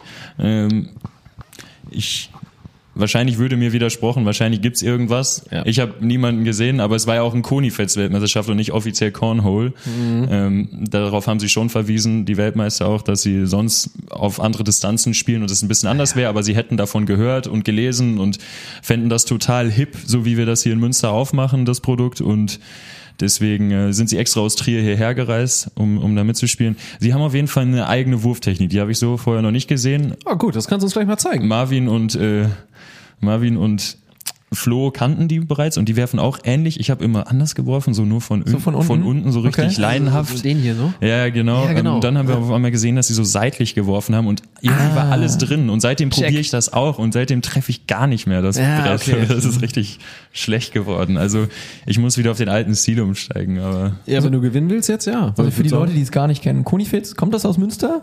So, die, ist- diese abgewandelte Art sozusagen. so? Kunifetz ist rein Münster. Echt? äh, Okay. Weil das heißt, glaub, Speckball? ich glaube, es heißt, setzt sich zusammen aus Masematte. Koni Ja. steht für Säckchen oder Okay. Sack Ja. und Fetz für Spielen. Und Ah, Koni-Fetz Säckchenspiel. ist daher Säckchenspiel Ja. und komplett Münster, Produ Münsteraner Produkt wird in, bei Westfalenfleiß produziert. Ah, ich mache ja gerade voll die Schleichwerbung für. Ja. Ich hoffe, Marvin Ja, und Flo gut. danken Ja, ich hoffe, die hören das. hören Das das. Also, die ne? Sponsorship. Äh, ja, genau. Und das ist eine abgewandelte Form aus dem Cornhole-Spiel, aber auf äh, münsterländisch aufgemacht und ich finde es super cool. Ey, das ist ja interessant, ne? Ich habe das gerade gegoogelt. Ähm, Conifex Wiki, Wikipedia. Das erste, was ich hier sehe, ist Prinzipalmarkt, Appelhülsen, Albachten. Gute Suchmaschinenoptimierung. Top. Ja, ja komisch. Also gibt keinen Eintrag. Gibt keinen Eintrag dazu. Also nochmal für die Leute, die es gar nicht kennen, es ist ein Spiel, wo man pro Spieler vier, vier Säckchen hat, vier Stoffsäckchen, gefüllt mit, weiß es jemand? Reis. Äh, Kirschkern, keine Ahnung, auf jeden Fall irgendwelchen Diamanten. Körnern. Und man wirft auf ein leicht angewinkeltes Holzbrett mit einem Loch äh, aus einer gewissen Entfernung. Wie viel Meter muss man zurück? Ich Zwei, habe mal sechs bis acht gehört, aber ich weiß jetzt nicht, acht. ob das aus Kuni, also vom Kunifetzen kommt oder ob das aus dem klassischen Cornhole kommt. Okay, und das Ziel ist es letztendlich mit den Säckchen das Loch zu treffen und wer die meisten Treffer hat, Also hat das, genau, wer ins Loch trifft, kriegt drei Punkte, wer aufs Ah, Brett trifft, okay. kriegt einen Punkt. Ja, Und auf dem, auf dem, äh, auf dem World Cup hat sich sogar hartnäckig das Gerücht verbreitet, dass Cornhole vielleicht sogar mal olympisch wird, sehr bald. ja. Also, Aber Breitenwirkung hat es, glaube ich, erzielt. Also ich habe das das erste Mal gesehen bei hier, Schlag den Rab, ne? Tatsächlich. Okay. Da gab's das mal, da wurde das mal gespielt. Also da habe ich das tatsächlich. das Cornhole erste Mal oder. Konifetz? Keine Ahnung. Cornhole. Wahrscheinlich. Vermutlich ist das so. Ja, aber da habe ich das tatsächlich das, das erste Mal gesehen und dadurch hat das, glaube ich, zumindest so eine kleine Breitenwirkung gehabt, dass die Leute Ja. dann unter Umständen schon mal sehen, okay, da wird mit Säcken geschmissen. Äh, wollt ihr zweimal, jeder, jeder vier Würfe und wir gucken mal. Weißt du nicht? Wir beide Nö, gegeneinander? zwei, eine Runde, jeder vier Würfe und dann setzen wir uns wieder. Ich will ja nicht, dass ihr unnötig ins Schwitzen kommt. Kannst das Mikro ruhig in der, in der Hand halten, das haben wir, Okay. müssen nur ein bisschen aufpassen. Ja, das ist ein extra langes Kabel. Ah, Wahnsinn. Hammer, ja, Hammer. Wie ihr vorbereitet seid. Das ist Ja, ne? unglaublich. das ist schon, das ist schon gut. Und Simon ist dann der Balljunge. Ach nee, hat er schon hingelegt. Du darfst Farbwahl. Gast fängt an. Ah, geil. Ähm, ja, ich nehme äh, grün. grün. nimm mal nicht grün. Grün ist die Hoffnung, ne? Ja, eben. Grün ist die Hoffnung und Ich kommentiere äh, hier. Ja, mach du mal. aus meiner Erfahrung heraus würde ich sagen, meine starke Farbe. Oh. Jeder, der beim. Turnier dabei war. Funktioniert das abwechselnd? Oder Ähm, macht einer alle Das knallt er funktioniert eigentlich äh, abwechselnd. Ja gut, dann machen wir das abwechselnd. Aber wir können das handhaben, wie wir wollen, glaube ich. mal Den Interpretationsspielraum, den haben wir, oh, glaube ich. da die Spannung doch. Naja, Ja, wir wollen die Zuhörer auch nicht wirklich Also ich zeige jetzt erstmal, wie ich den immer geworfen habe. Ja, Ja, das ist so meine ganz laienhafte Herangehensweise an das Spielchen. Und dann okay. Der war drüber. Okay. der war äh, knapp drüber. Knapp, komm. Okay, okay. Und die, die Profi-Herangehensweise wäre dann so. Der da. Ah, alles klar. So mit so einem leichten, mit so einem Das leichten ich- Schnitt. Das finde ich total schwer, Leute. So einem leichten Okay. Schnitt, du. Oh, oha. Ich bleib lieber bei meiner und jetzt verpflichte ich mich mal zu treffen, weil das war ja bislang fürchterlich Ja, stehst unter Druck. Aber ich habe auch selten von so nah gespielt, Leute. Ihr müsst auf die sechs bis acht Meter Das ist aber auch der. Vorteil vom Podcast, sieht keiner. Richtig, genau. Oha. Guck Der mal, ist ja. am Brett. Ja, schon, mal, schon mal ein Punkt. Ja, einen Punkt habe ich. Ja. Oha. Der war ohne Das- den Ring das- zu berühren, das war ins jetzt- Schwarze. Das war jetzt hart. Das war jetzt hart. Wenn man das, äh, Simon, du müsstest einmal kurz da den, den wegnehmen. wenn man das hätte sehen können, hätte keiner geglaubt, dass ich in der Vorrunde rausgeflogen wäre. ja, der war, der war gut. So, Herr Schlemermeier. Aber bei jetzt- den ersten beiden schon. Also die waren ja kommt- fürchterlich. Jetzt kommt meine, meine Wurftechnik. Ich nehme den ganzen Sack in die Hand. Und nicht nur den Zippel, wie du das gemacht ja. hast hier. Und versuch das mal so. Aua. Drüber. Der war mal locker. Weit drüber. Der war mal. Hey, komm, der hat noch, der hat noch gestriffen. Der Wenn, das, noch. wenn das ein Elfmeter gewesen wäre, du. Ja, Elfmeter kann ich besser schießen, du. Das ist ja unfassbar. Der So, ist jetzt, hinten rüber Bei gerutscht. mir kam es auch erst mit dem dritten. ja, Äh, stimmt. jetzt- jetzt- Ja, stimmt, das stimmt. Erstmal ein bisschen ein, einwerfen Genau, hier. das ist in der Tat so. Ja, schau. Jawohl. Der ist drin. so, jetzt muss ich noch ein, jetzt muss er noch einmal liegen bleiben. Dann ist Einmal muss er nur liegen bleiben, wenn du triffst, dann hast du sogar Machen gewonnen. unentschieden, dann sind beides Gewinner, ist doch super. ja. wir sind alles Gewinner. Wie diplomatisch. Ja, wir sind alles Gewinner. Das ist wie in der, wie in der Pampers-Truppe beim Fußball. Apropos Fußball.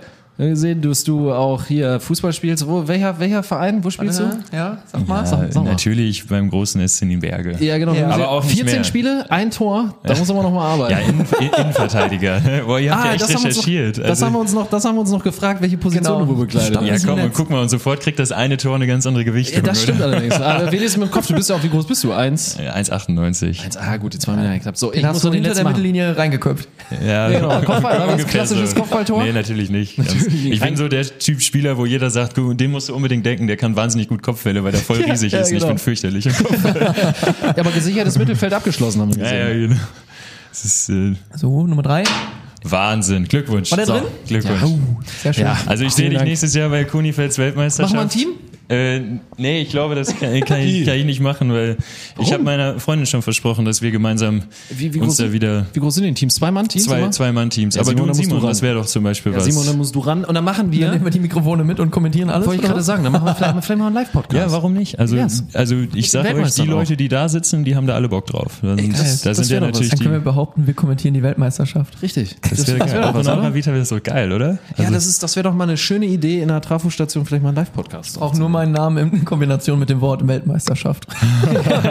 Nee, aber ich glaube, Welt wird, ja. Weltmarschaft darf man nicht benutzen. World Cup ist es, glaube ich. Aber ich finde, das klingt nicht weniger imponierend. Ja, das stimmt schon. Ja, aber das, das wäre doch vielleicht eine Idee. Sollten wir direkt in unser Outlook Ja, einspeichern. mach wenn das. Mach das. da doch wird sich, glaube ich, jeder freuen. Also es sind coole Jungs, die da richtig Bock drauf haben. Ja, nice. Da wir gerade so motiviert bei der Sache sind, gibt's jetzt Ja. mal zehn schnelle Fragen an dich. Oha. du Und Scheiße. zwar kriegst du, Ja. ja, Fragen ist vielleicht falsch ausgedrückt, du kriegst zwei Begriffe genannt und du entscheidest dich für einen Mhm. und das frei aus dem Bauch raus. Bist du bereit? Möchtest du noch einen Schluck trinken, wie du magst? Ich bin bereit. Das passt. Alles klar. Finne oder Pinkus? Finne. Manakisch oder Spargel? Manakisch. Speckbrett oder Konifetz? Konifetz. Promenade oder Prinzipalmarkt? Mm, Promenade. Schwarz oder weiß? Wei äh, schwarz. Schwarz. Kindle oder Buch? Also E-Reader oder Buch? Boah, gar nichts. Sorry. Wenn dann Kindle. Okay. Digital oder analog? Digital. Mallorca oder Münster? Münster. Fahrrad oder Auto? Lastenfahrrad oder Auto? Sorry, ich brauch's zu oft Auto. Alles klar. Alt oder neu? Neu. Wunderbar, das waren auch schon zehn. Top. Ja, ja schön. Gibt's ja jetzt hinter so einen Algorithmus, wo, wo man mir Ja, jetzt genau, wir ausspuckt, jetzt was ich für ein. Charakter bin Ja, und Ja, wir machen, wir, machen, wir machen mit unseren Gästen, also das ist alles Empirie. Und dann kommt jeden jetzt ein fürchterlich schlechter Mensch raus. Verhalten, Verhaltensforschung, ja, ja genau. Du kennst doch den Hub, da Gott. stecken immer Geschäftsmodelle dahinter. Mit allem, was wir verkaufen alles. Oh Gott, oben, Verkaufen die irgendwel Seelen. oben irgendwelche jetzt Algorithmen, die die ganze Zeit da Ja. durchrattern und hier krieg ich gleich so ein Sag doch mal, wenn du in so vielen Projekten bist, wir haben hier halt einfach auch noch eine ganze Reihe an Dingen, die wir jetzt noch gar nicht angesprochen haben. Aber wie sieht denn, wie sieht denn jetzt, wo du quasi Inhaber und verantwortlich bist eben für dieses große Projekt Trafostation, wie sieht denn so ein typischer Tag für dich aus momentan? Und die Frage kriege ich tatsächlich oft. Oha, Also, das ist weil es natürlich ist halt so schön eben, jetzt.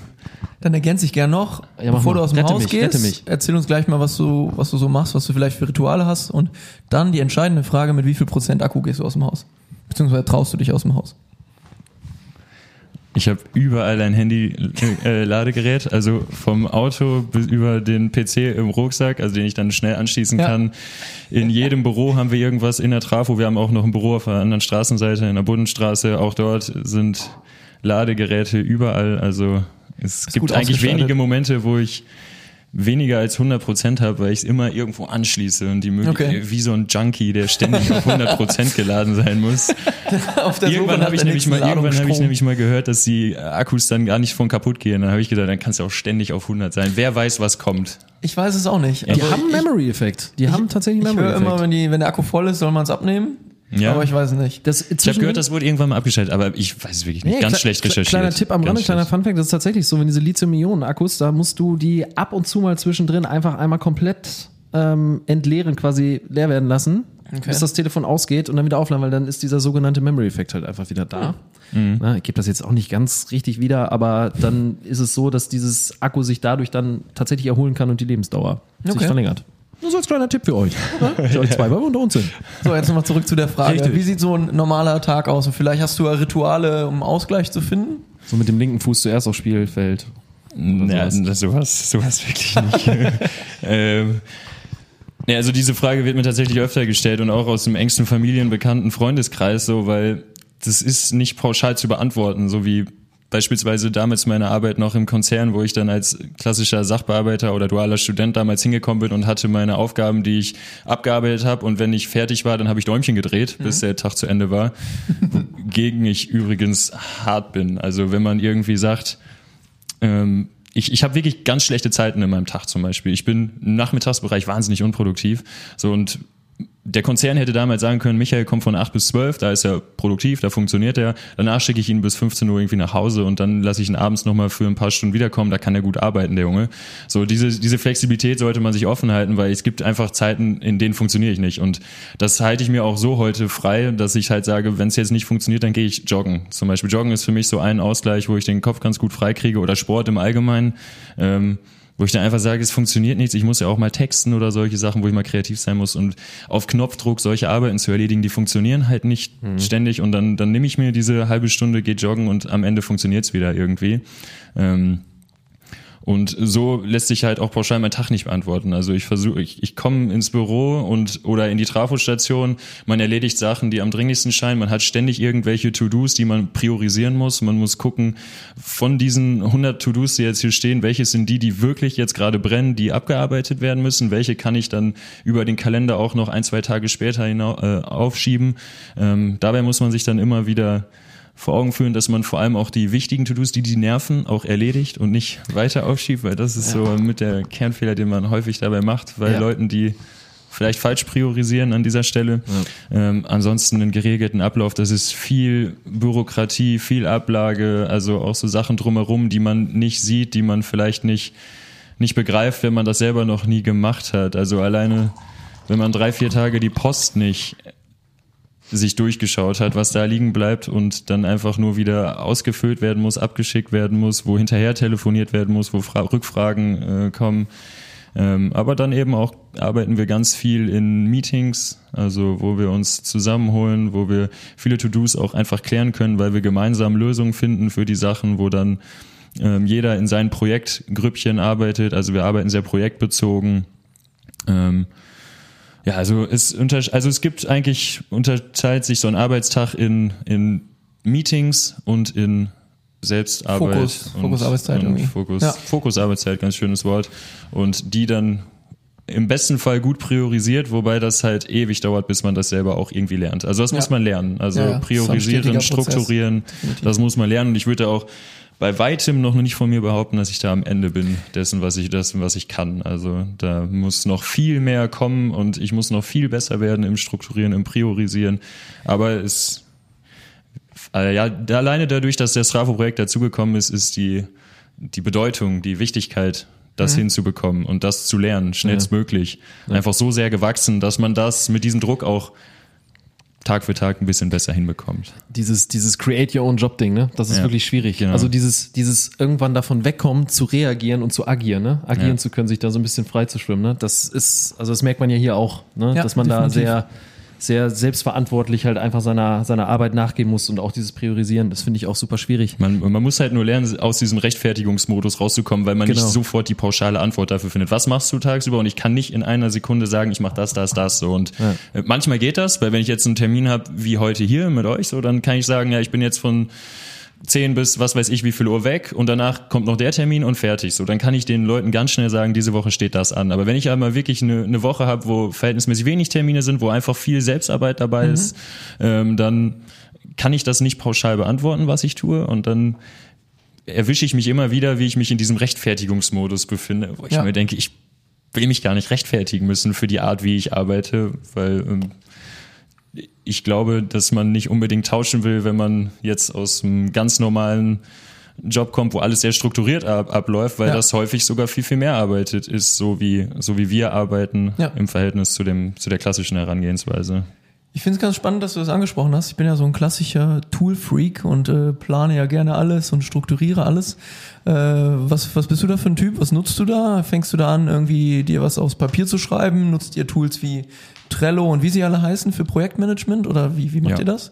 Ja, also eigentlich nur digital, also von Slack über Trello, Google Kalender, ähm, WhatsApp auch tatsächlich sehr viel ähm, sind sind das die Tools, mit denen wir arbeiten. Also da da, da wird der klassische Mailverkehr eigentlich komplett übergangen. So Okay. also Mails sind quasi die Sachen, die eingehen und danach verschiebt sich die Kommunikation in den anderen Raum und äh, das ist eigentlich so unsere Herangehensweise und so wie wir arbeiten. Ja, du sagtest ja auch schon Meetings, generelle Meetings. Habt ihr da auch irgendwo noch andere, andere Medien oder Dailies heißen sie ja ganz gerne, wo man sich irgendwie täglich trifft oder Weeklies? Äh, so, so einen festen Turnus, wo ihr sagt, okay, da trifft sich das ganze Team an diesem Tag und jeder gibt so ein kurzes Status-Update? Und da würde ich nur kurz ergänzen, weil du von wir sprichst, wer gehört denn so zu dein, deinem Team noch dazu? Also wer steckt noch so dahinter? Es unterscheidet sich halt so ein bisschen ins Byte-Team und ins äh, Trafo-Team. Wir haben für beides die Meetings unter der Woche. Und das sind dann auch feste Zeiten mitunter. Also wir haben dann einen Jure Fix, wo wir halt sagen, einmal die Woche treffen sich die, Produ äh, die Projektteams. Das ist von, vom Team Event über Produktion bis hin zum Online-Meeting beispielsweise. Und dann gibt's darüber hinaus im Zwei-Wochen-Turnus das Team-Meeting, wo wir uns freitags zusammensetzen und einmal komplett updaten in allen Bereichen. Ähm, das ist so eigentlich unsere Herangehensweise an die ganze Sache. Das, darüber hinaus werden, habe ich dann noch Telefoncalls beispielsweise mit, mit Markus, unserem Projekt, der jetzt gar, der, der aus Köln für uns arbeitet. Also auch da brauchen wir nicht immer dieses Face-to-Face-Charakter, sondern manche Arbeiten lassen sich auch so ganz gut koordinieren und ja, so, das ist, das bringt es ganz gut auf den Punkt, glaube ich, Ja. so wie wir arbeiten. Genau. Und wer gehört denn noch zur, zur Trafo so dazu? Also was ist so dein, dein Kernteam und wie habt ihr so die, die äh, Aufgaben, die Aufgaben verteilt? Weil das wirkt ja schon nach einer, ne, nach, nach einem großen Rad, das ihr da halt dreht und dann gehören da ja wahrscheinlich viele helfende Hände dazu, ne? Genau, also das, das, ich bin quasi so ein bisschen sowas wie der äh, Hauptkoordinator oben drüber ähm, und in den anderen Bereichen, im Bereich Event, im Bereich Gastro, im, im ehrenamtlichen Bereich, da haben wir halt Teams und Ansprechpartner. Im Bereich Events sind es eben Jana und Charlotte, die komplett den Wochen- und Kursplan und den Eventplan voll machen. Im Gastrobereich sind das Adnan und Humam, die beiden, die sich darum kümmern, dass, dass zu den Events dann auch immer passend die, die arabische Küche fertig ist, das Bananenbrot schmeckt, dass äh, die dass die Getränke kalt sind und alles funktioniert. Und dann haben wir eben noch den ehrenamtlichen Pool, den wir versuchen darüber hinaus zu koordinieren. Ähm, ich habe das Projekt ja nicht alleine initiiert, sondern gemeinsam mit, mit Nedal und Jan, den beiden, die ähm, im Projekt El- Elben involviert sind und auch mit denen habe ich natürlich sehr engen Austausch. Jan ist einer, der sehr viel im, im Designtechnischen sich einbringt, aber auch im Handwerklichen. Nedal ist so ein bisschen der Organisator, der uns in, in Rechtsfragen, in, in Sachen Arbeitsvertrag, der ist halt Jurastudent beispielsweise und kann dann halt mit Ja, Verträgen ganz ganz gut arbeiten und solchen Sachen berät. Und so hat jeder seinen Aufgabenbereich und alles muss auf sehr hoher Vertrauensbasis natürlich auch funktionieren, weil so ein Projekt, wie du selber sagst, zieht große Kreise, das verlangt viel Arbeit ab und das funktioniert eben nur, wenn man eben auch das notwendige Vertrauen in all die Leute hat und gemeinsam auf die Ziele hinarbeitet und das nicht versucht, alleine alles zu lösen.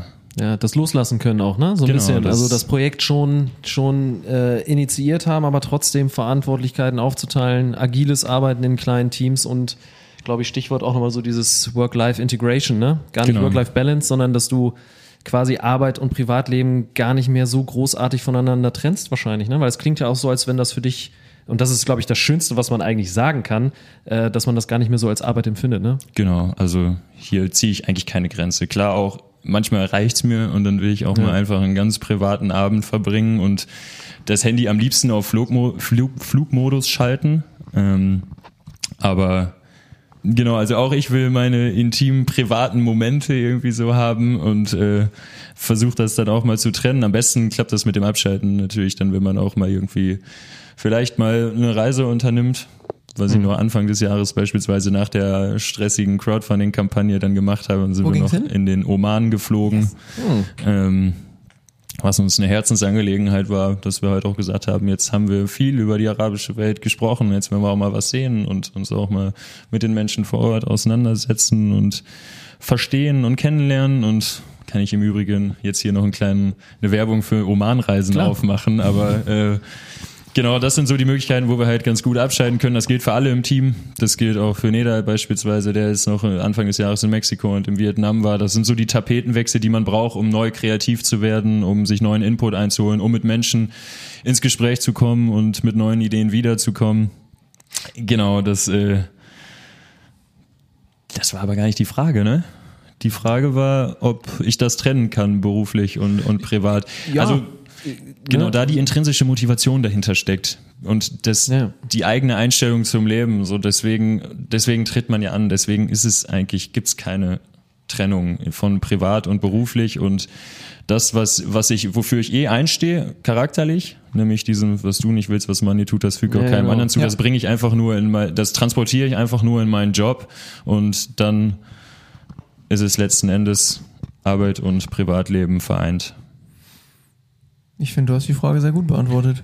Ja, Trotz, trotz Ausholen. Also ich habe vieles Interessantes noch weiter erfahren. Und äh, da vielleicht auch anschließend, oder musst du, möchtest du mir ins Wort fallen, Daniel? Ja, nee, ich hätte sonst nur noch, ich hätte sonst nur kurz eingehakt, genau bei dem Punkt. So, ist das mittlerweile so, dass du auch, naja, so in Münster dann irgendwie auch erkannt wirst? Also, dass es dann halt so ist und sagst, ja, hier, ja, hier, die gehört doch die, die, die Trasse Hast du oder Fame, so. Also, ist die genau, Frage. hast, hast du Fame und liebst du Fame? Bitte nicht. Also, alles klar. also Leute, wenn ihr Michael auf der Straße seht, also ihr kennt Nein, ihn, nein, dann jubelt. Richtig, High Fives. High Fives sind immer Ja, das ist willkommen, gut. glaube ich. Nein, nein. Und sprechen uns Äh. seine Sportlerkarriere an. Ein Tor bei 14 Spielen als Innenverteidiger. Ja, lieber dafür als für das andere beispielsweise. Lieber dafür als, als für das andere, weil irgendwie, ne, weiß ich nicht, vielleicht kommt das auch mit der Zeit, dass ich mich dran gewöhnen könnte, theoretisch mal Fame zu sein. Ja, so. es wird darauf V- hinauslaufen. Vielleicht, vielleicht könnte das mal kommen, dass ich dann sagen würde, habe ich auch kein Problem mit. Im Moment würde es mich tatsächlich verlegen machen. Also ich würde jetzt, wäre wär jetzt nicht peinlich berührt oder so und ich würde auch nicht sagen, geh weg. so, so, aber Bitte geh. es wird mich, äh, aber es okay. wird mich schon so ein bisschen stutzig machen, aber auf der anderen Seite freue ich mich mega krass immer über Austausch Ja. und über, wenn jetzt Leute kämen und wollen sagen, ey, das, was du machst, ist cool, lass uns mal drüber sprechen oder erzähl mir mal was dazu, Ja. dann würde ich mich auch mega freuen, wenn das jemand täte, theoretisch. Also Theoretisch. Wenn das, hier. wenn das genauso, wenn das genauso käme und jemand ist interessiert in was ist die Trafostation und Ja. was macht ihr mit Beiti hier, dann, dann hole ich voll gerne aus und will den Leuten das erklären, weil das ist ja letztlich das, was ich tagtäglich im Job mache. Ja, und wenn ich da, wenn man dafür Anerkennung findet, dann ist das mega cool. Aber äh, so, wenn wir das Wort Fame, dann klingt ja immer so wie so eine Autogrammkarte da über dem Ganzen drüber und da hätte ich jetzt keinen Bock drauf. Social Influencer. Tja, Ja, könnte man auch sagen. Neudeutsch. Und Ähm, genau, Thema Ausgleich, ähm, ein bisschen abschalten. Ich hatte mir nochmal rausgesucht, äh, das Ziel ist es ja letztendlich, Menschen zusammenzubringen. Ähm, und was mir sehr, sehr gut gefallen hat, war letztendlich das Zitat, Fremde kommen, Freunde gehen. Das ist so ein bisschen das, was über der Trafostation schwebt. Wie kommst du am liebsten mit Menschen zusammen? Wenn du jetzt gerade nicht joggen bist oder im Urlaub, was ist so dein Weg, herunterzukommen? Ein bisschen zu relaxen? Zum Runterkommen oder mit Menschen zusammenkommen? Sowohl als auch.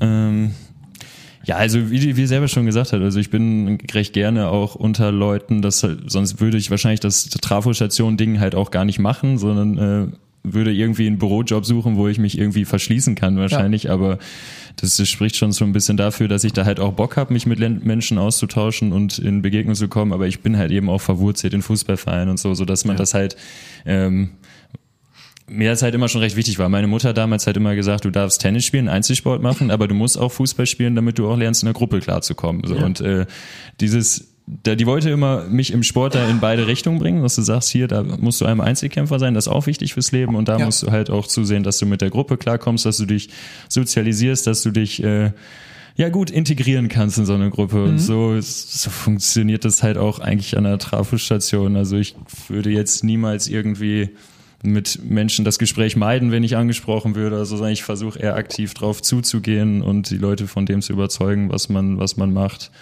Und das ist eigentlich ja so die tägliche Arbeit, die so ein Projekt mit sich bringt. Also wir sind halt kein, keine App, die irgendwie programmiert werden muss in irgendwelchen Hinterzimmern, ja. sondern wir sind eben ein Projekt, das sehr auf Kommunikation ausgelegt ist, beide Projekte, weil sie eben manchmal auch erklärungsbedürftig sind, weil man mich mit Menschen äh, besprechen sollte oder austauschen sollte. Mhm.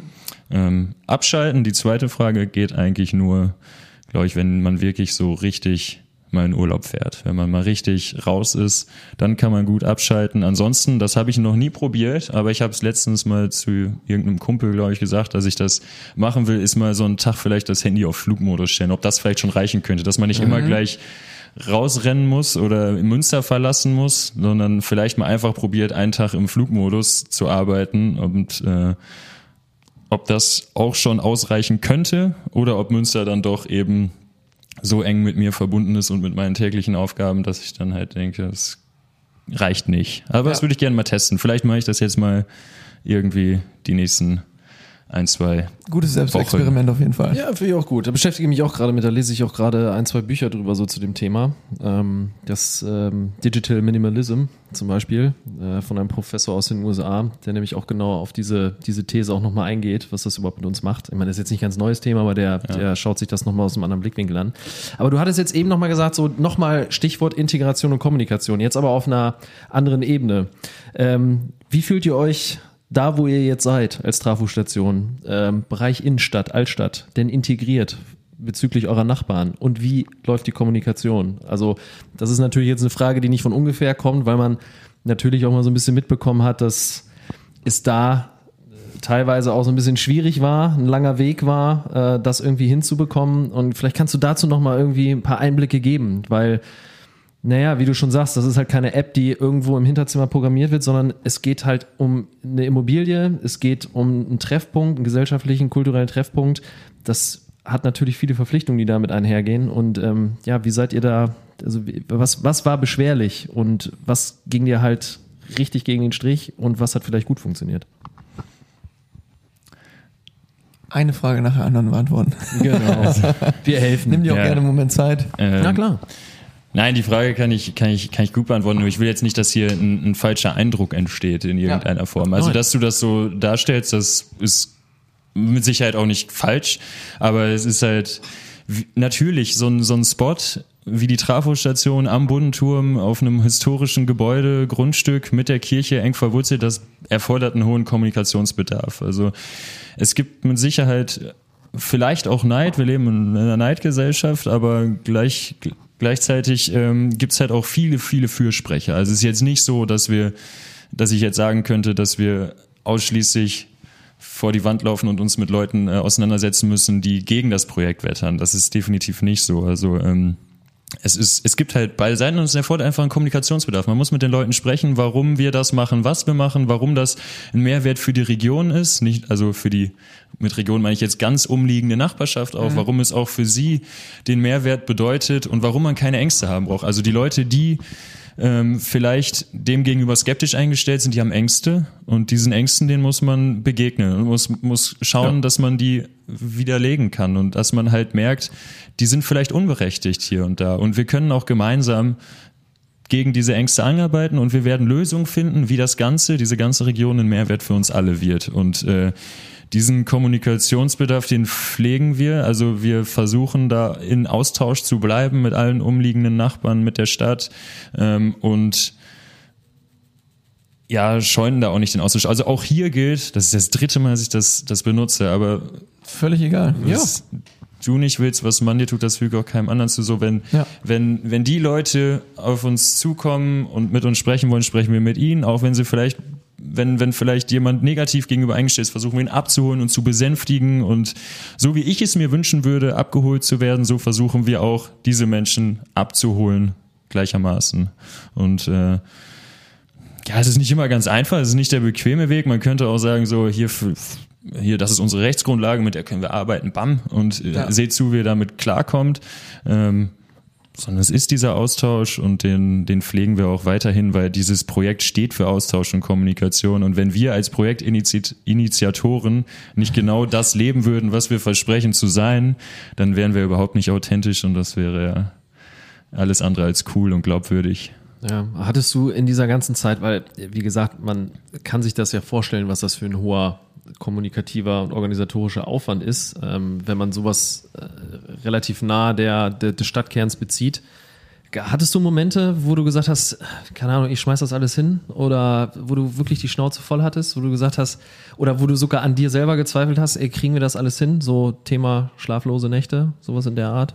Ja, aber wöchentlich. Aber, aber jetzt nicht nur in Bezug auf die Trafo, auch Ja. äh, bei Beiti und es gibt ständig Herausforderungen, Probleme, weil wir ja eben jetzt auch, keine Ahnung, ich bin mit 28 der Älteste in dem Projekt, also beim Beiti-Projekt, bei den an, die anderen beiden sind, glaube ich, ein paar Monate älter als ich, Jan und Nedal und der Rest des Teams sind alle ein bisschen jünger. Also wir sind ja 28, wir sind ja keine langjährigen Unternehmer, die zehn Jahre jetzt irgendwie, also zehn Jahre Erfahrung oder zehn Unternehmen gegründet haben, und, sondern bei uns ist alles noch ein bisschen self-made, bei uns ist alles Learning by Doing und äh, wir müssen immer irgendwie Lösungen finden und manchmal stößt man so an seine Grenzen und merkt, scheiße, das funktioniert alles überhaupt nicht, wie wir uns das vorgestellt haben. Wie oft habe ich schlaflos war ich schlaflos, als wir den Bauwagen gekauft haben und wussten nicht, wo wir da hin können. Und das gleiche haben wir bei der Trafo genauso manchmal gehabt.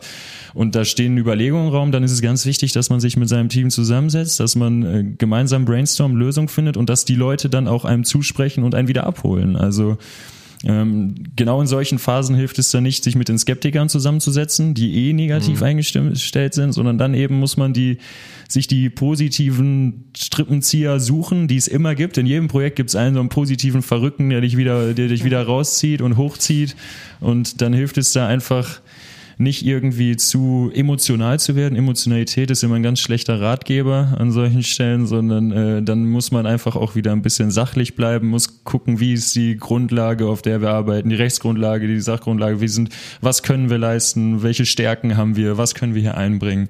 Ähm, es hat ja eine absolute Darreinsberechtigung, dass wir das Projekt Trafo-Station initiieren dürfen. Die Stadt hat es ja uns gegeben, weil wir ja was Cooles damit vorhaben und darauf muss man sich dann immer wieder berufen und muss sagen, wir haben das nicht umsonst bekommen, sondern wir haben auch wahnsinnig großen Zuspruch und ja, manchmal hilft es einfach, sich darauf dann wieder zu besinnen. Ja, ähm, habt ihr, also wenn man so eure Social Media Kanäle verfolgt und sich auch so das Echo, jetzt so dieses Mouth-to-Mouth-Marketing, sagen wir es mal so, mal anhört, ähm, findet die Trafo ja einen riesen Zuspruch. Also ist, ist es so? Hast du, habt ihr damit gerechnet, dass es vom Anfang an so gut durchstartet und so gut funktioniert? Oder seid ihr da ein bisschen pessimistisch rangegangen? Oder wie, wie, wie sind so, ist so das Gefühl? Du sagst ja also jetzt drei, vier Wochen, seid ihr live quasi und äh, seid aktiv. Wie schätzt du das ein?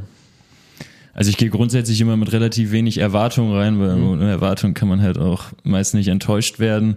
Ähm, der Zuspruch ist gerade, was das Kursangebot angeht, zum Beispiel richtig krass. Also da haben wir gar nicht so das große Hauptaugenmerk drauf gelegt, sondern haben eigentlich gesagt, hier da ist der Raum, das ist die Räumlichkeiten und ihr könnt einen Yogakurs anbieten und die Yogakurse, manchmal müssen Leute gehen, weil es einfach zu viele Leute da sind und nicht genug Platz drin gibt. So. Und das, das in relativ kurzer Zeit hat Riesenkreise gezogen. Also das, die Kurse sind unendlich gut besucht und das aber auch bei ne, die Impro-Theatershow auf dem Freitagabend, die hat auch den Rahmen komplett gesprengt. Die Leute waren war für 60 Leute bestuhlt und ähm, dann standen hinten noch die ganzen Leute, aber es mussten Leute draußen bleiben, weil es einfach nicht funktioniert hat. Wir haben natürlich sofort gesagt, wir machen das wieder ähm, und es gibt eine Wiederholung, aber war natürlich trotzdem schon schon fast blöd, so, dass Ja. du dann halt nicht alle glücklich machen konntest, die dafür gekommen sind an dem an dem Abend und äh, Deswegen sowohl als auch. Also wir experimentieren und haben müssen auch viele Learnings äh, machen. Also es gibt halt auch Tage, die sind gar nicht gut. Also haben wir auch gemerkt. So innerhalb des Promenadenrings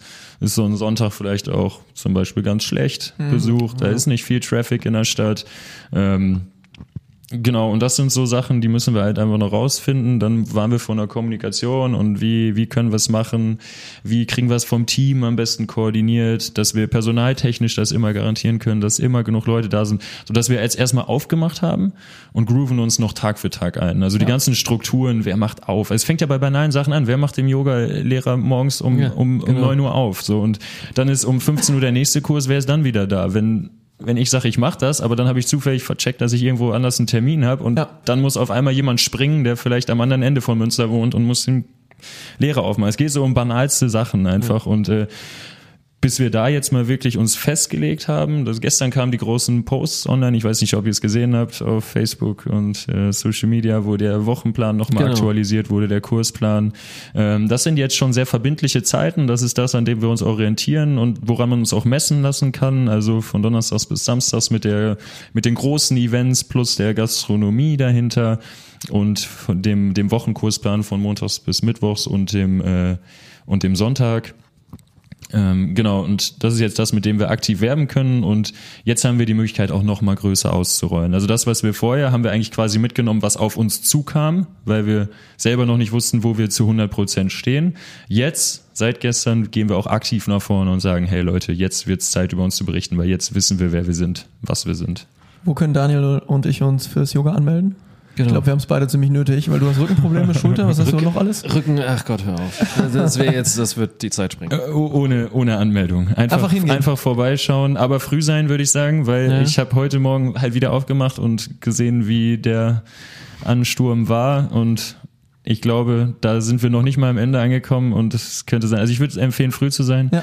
ohne Anmeldung und dann auf Pay What You Feel Basis, was du. Ah, okay. Das wollte ich nämlich gerade als nächstes fragen. Also montags bis Mittwoch 9 Uhr Yoga, das kann ich vor der Arbeit machen. Genau, aktuell perfekt. ist, glaube ich, der Wochenplan sogar, ihr müsst mal im Wochenplan gucken, was, was Okay, genau wann, wo die Yoga der ist auf der Website von der Trafo, oder? Genau, trafo-ms.de Alles klar. und auf den Also ich üblichen könnte Social Media Kanälen. Was verbirgt sich denn hinter Kick-Ass-Start am, am Montag von 9 bis 10.30 Uhr mit der lieben Esra? Äh, Yoga. Das ist auch Das ist auch Yoga. Ja, Ja, aber es gibt die kriegen alle dann so ne? Hab ich fancy, auch gesehen? Bier-Yoga, ja, genau. kriegen dann so auch der fancy neue Namen, Shit. ja. Ja, ja, ja.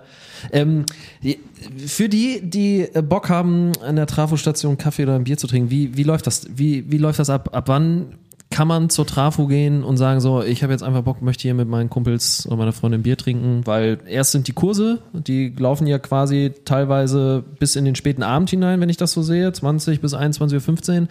Das heißt, ähm, jetzt im Sommer draußen einfach an eurem Bauwagen, der schön mit Holz verkleidet ist, da geht Genau, also einiges oder wie läuft das? Das ist halt ein ganz wichtiger Zusatz. Also wir sind eine eventbegleitende Gastronomie. Also man Ja. wird halt nicht, also du wirst nie die Trafo-Station betreten und äh, einfach nur dein Bier trinken können, ohne dass parallel ein Event stattfindet. Ob du an dem Event statt, äh, teilnehmen möchtest, das sei vielleicht noch dahingestellt. Aber es wird ein para parallelen Event geben und dann hat die Gastronomie eben von Donnerstags bis Samstags auf. Donnerstag und Freitag 17 bis 22 Uhr und Samstags 14 bis 22 Uhr.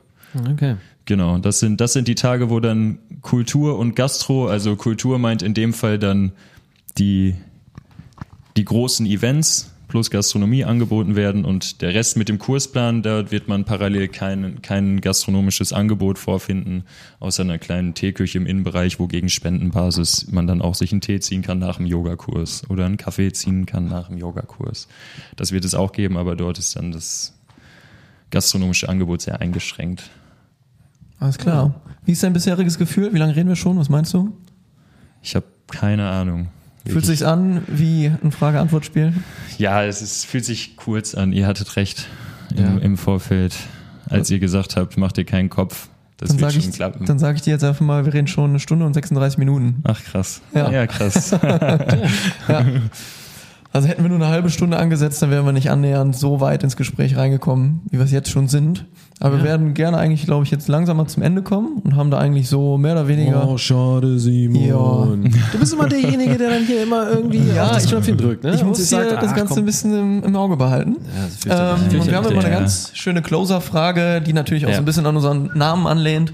Der Podcast lautet ja eskaliert, emotional, digital, egal. Wir haben über alle drei Themenbereiche letztendlich heute gesprochen. Viel Emotionales, was dir eine Herzensangelegenheit ist, was du probierst mit deinen Projekten umzusetzen.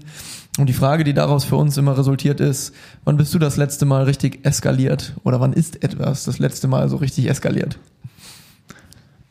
Boah, ich glaube, wenn sich das jetzt auf meinen Alkoholkonsum bezieht, ich weiß Da hatten wir schon Gäste, die haben das auch getan. Wollte ich gerade Dann, sagen, äh, ey, da ging's heiß her. Dann war das tatsächlich, glaube ich, sogar dieser Koni-Fetzabend, der völlig unerwartet in dieser Peinlichkeit geendet ist, dass man viel zu früh rausgeflogen ist, obwohl wir wirklich äh, groß uns angekündigt hatten, auf Siegerpodest zu, zu steigen. Und dann waren wir sehr schnell in der Frustbewältigung und haben sehr schnell den leckeren Wein und das leckere Bier verköstigt, was die Trafostation anbietet. Und äh, genau, da das war dann so der Abend, der sehr unverhofft war, aber dann richtig gut kam, der sich gut entwickelt hat, war nachher noch unterwegs mit den Trafo-Leuten, mit einigen Besuchern und äh, ja, dann hat der World Cup auch so seinen passenden Ausklang gefunden und das war ein ziemlich, ziemlich cooler Abend.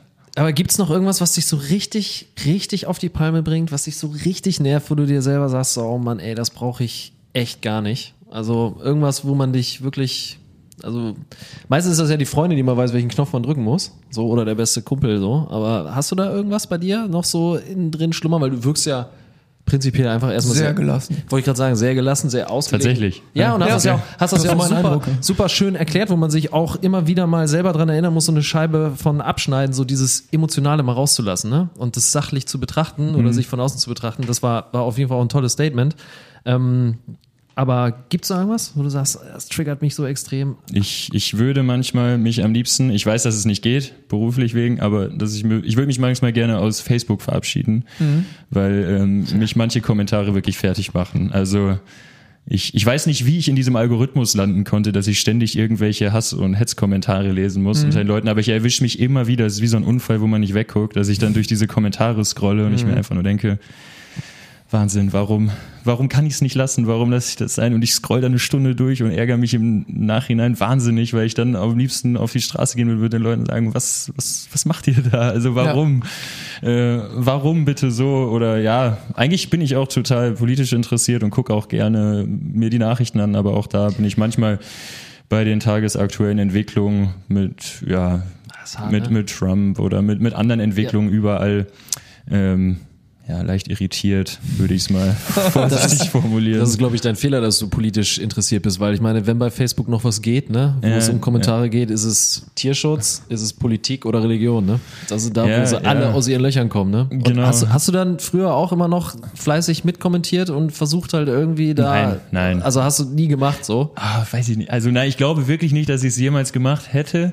Vielleicht in meiner anfänglichen Naivität, wo ich noch nicht wusste, welche Kreise Facebook zieht, dass ich vielleicht mal irgendwo äh, was kommentiert habe. Ich glaube aber wirklich nicht. Also wirklich nicht. Ja. Ähm, ich hoffe es nicht, ehrlich gesagt, dass ich mich jemals. Vielleicht ist das der Grund, warum ich heute in diesen Algorithmen festhänge Ja, und mir ständig bestimmt. diesen Kack durchlesen muss. Ja. Ähm, aber ja, also heute auf gar keinen Fall. Also ich versuche nicht im Internet gegen, gegen das anzuarbeiten, was sich dort so aufbraust und bringt ja äh, eh braut nichts. und entwickelt. Das versuche ich nicht, das versuche ich mit der täglichen Ja. Arbeit und auch wenn es manchmal in den Fingern juckt und man sich denkt, jetzt müsstest du doch mal was Ja. da drunter schreiben, da muss man sich immer wieder am Ende drauf besinnen, es nicht zu tun und diese Nachricht doch wieder zu löschen. Das ist Ja. halt Ja, ja, das musste ich auch hart lernen. Also, weil du hast jetzt ein gutes Ventil mit dem, was du tust, so, aber die Frustration, also ich kenne das noch zu gut, dass man sehr, sehr viel kommentiert und versucht gegen Dinge, gegen, gegen falsche Entwicklungen und Einflüsse anzugehen. Ja. Aber irgendwann äh, erfasst sich diese Welle und du sagst dir einfach, ey, es hat Weil dann komme ich genau in diesen Zustand, in dem ich nicht sein will. also Ja, was ich genau. eben schon erzählt habe, dann kommst du in diesen Zustand, wo du Überzeugungsarbeit leisten Genau. musst, nämlich diese politische Überzeugungsarbeit, Klinken putzen und ich will eigentlich in diese Manipulationsarbeit Menschen mit schönen Geschichten, mit schönen Beispielen zeigen, wie es auch funktionieren kann und das ist der deutlich smartere Weg, der deutlich ähm, Ja, deutlich charmanter, auf jeden Scha Fall. deutlich charmantere. Weg und so, so macht es deutlich mehr Spaß und ist weniger anstrengend. Man muss sich nicht so mit diesen ganzen Facebook-Kommentaren auseinandersetzen eigentlich, weil ja, Tja. das ist auf jeden Fall was, was mich richtig auf die Palme bringen kann. Klingt super, wir sollten uns auf jeden Fall nochmal unterhalten im Nachgang. Kann ich mir auch noch eine Scheibe von abschneiden. ja, super. Achso, tust du das? ja, also du ja, kommentierst drunter. Nee, nein, nein, nein, nein. Also ich habe das früher immer gemacht. Also Ah, ich habe früher okay. ganz, ganz Ja. viel, ganz, ganz viel kommentiert und ich habe auch so viel Shit gesehen. Ne? Gerade, ich sage ja eher so dieser ganze Tierschutz, diese ganze Tierschutznummer und so. Ne? Und Auf der anderen Seite finde ich es dann immer äh, stark, auch von Leuten, die dann auch noch da Flagge zeigen und sagen, ey, ja ich, klar, ich aber mach's dann anders. auch noch, also ne? genau, äh, ich hätte halt echt Probleme damit. äh, Das ufert aber raus, aber ich hätte auch Probleme damit, dann wirklich so direkt an die Front zu gehen, wenn es so um diese, also ich unterstütze das viel durch Spenden Ja, ja, ne? genau. und auch irgendwie hinter den Kulissen, aber ich, ich könnte halt nicht an die Front gehen und demonstrieren gegen, gegen Pelze und dann kommen die Leute zu mir und sagen, ja, was hast du denn? Ne? So, da könnte ich halt gar nicht mit umgehen. Stichwort Emotionalität dann wieder. Ne? Also das, ist- das ist schwierig, aber da, dafür muss man, wie du schon sagst, so der, der Typ für sein und der das dann umdreht und sagt, so ich gehe geh, geh, geh einen anderen Weg. Ich versuche zu manipulieren und irgendwie nicht, Nicht zu eskalieren. nicht, nicht zu eskalieren. ja. zu, und das ist das Stichwort. Simon, du bist wieder dran. Ja, ähm, ich sag an allererster Stelle vielen, vielen Dank, Jo. dass du vorbeigekommen bist zum Digital Hub, War für deine super. Zeit. Danke Mega euch. spannender Charakter. Absolut. Ich habe sehr, sehr viel gelernt. Ich glaube, wir können uns ziemlich glücklich schätzen, dass so eine Persönlichkeit wie du hier am äh, Münsteraner Standort dieses Thema einfach nach vorne bringt. Jetzt mittlerweile schon mit dem zweiten Projekt. Hilfe, jetzt schmeichelt ihr aber. Äh, Nein, das ist aber wirklich, wirklich, wirklich so. Ja, Ja, es, es machen ja einfach nicht viele so prominent, diese Themen zu bespielen, weil sie auch nicht unbedingt einfach sind. Und ich finde, da mit den beiden Projekten hast du einen sehr, sehr guten Weg gewählt und bist, bist weiterhin auf dem richtigen Weg. Und ich bin gespannt, wann wir uns das nächste Mal sehen an der Trafostation auf dem Bier. Ja. Und äh, ja, unsere Tradition ist letztendlich, du hast jetzt nochmal die Möglichkeit, äh, ein paar letzte Worte zu verlieren, vielleicht ein Statement, was du gerne setzen möchtest. Vielleicht möchtest du noch jemanden einladen auf die Trafostation. Ähm, die letzten Worte liegen bei dir. The stage is yours.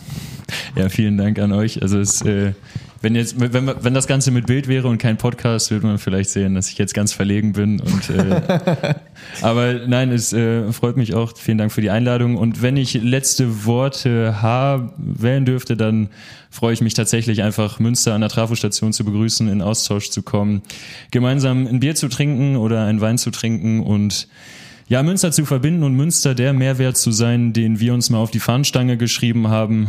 Und äh, ja, vielleicht sagen in ein, zwei Jahren alle Münsteraner, dass es toll ist, dass die Trafostation gibt und dass die bitte auch noch lange erhalten bleiben soll. Wunderbar. Mic Perfektes Ende. drop. Vielen Dank. Genau. Ansonsten bis zum nächsten Mal. Ciao, ciao. Macht's gut. Ciao. Ciao.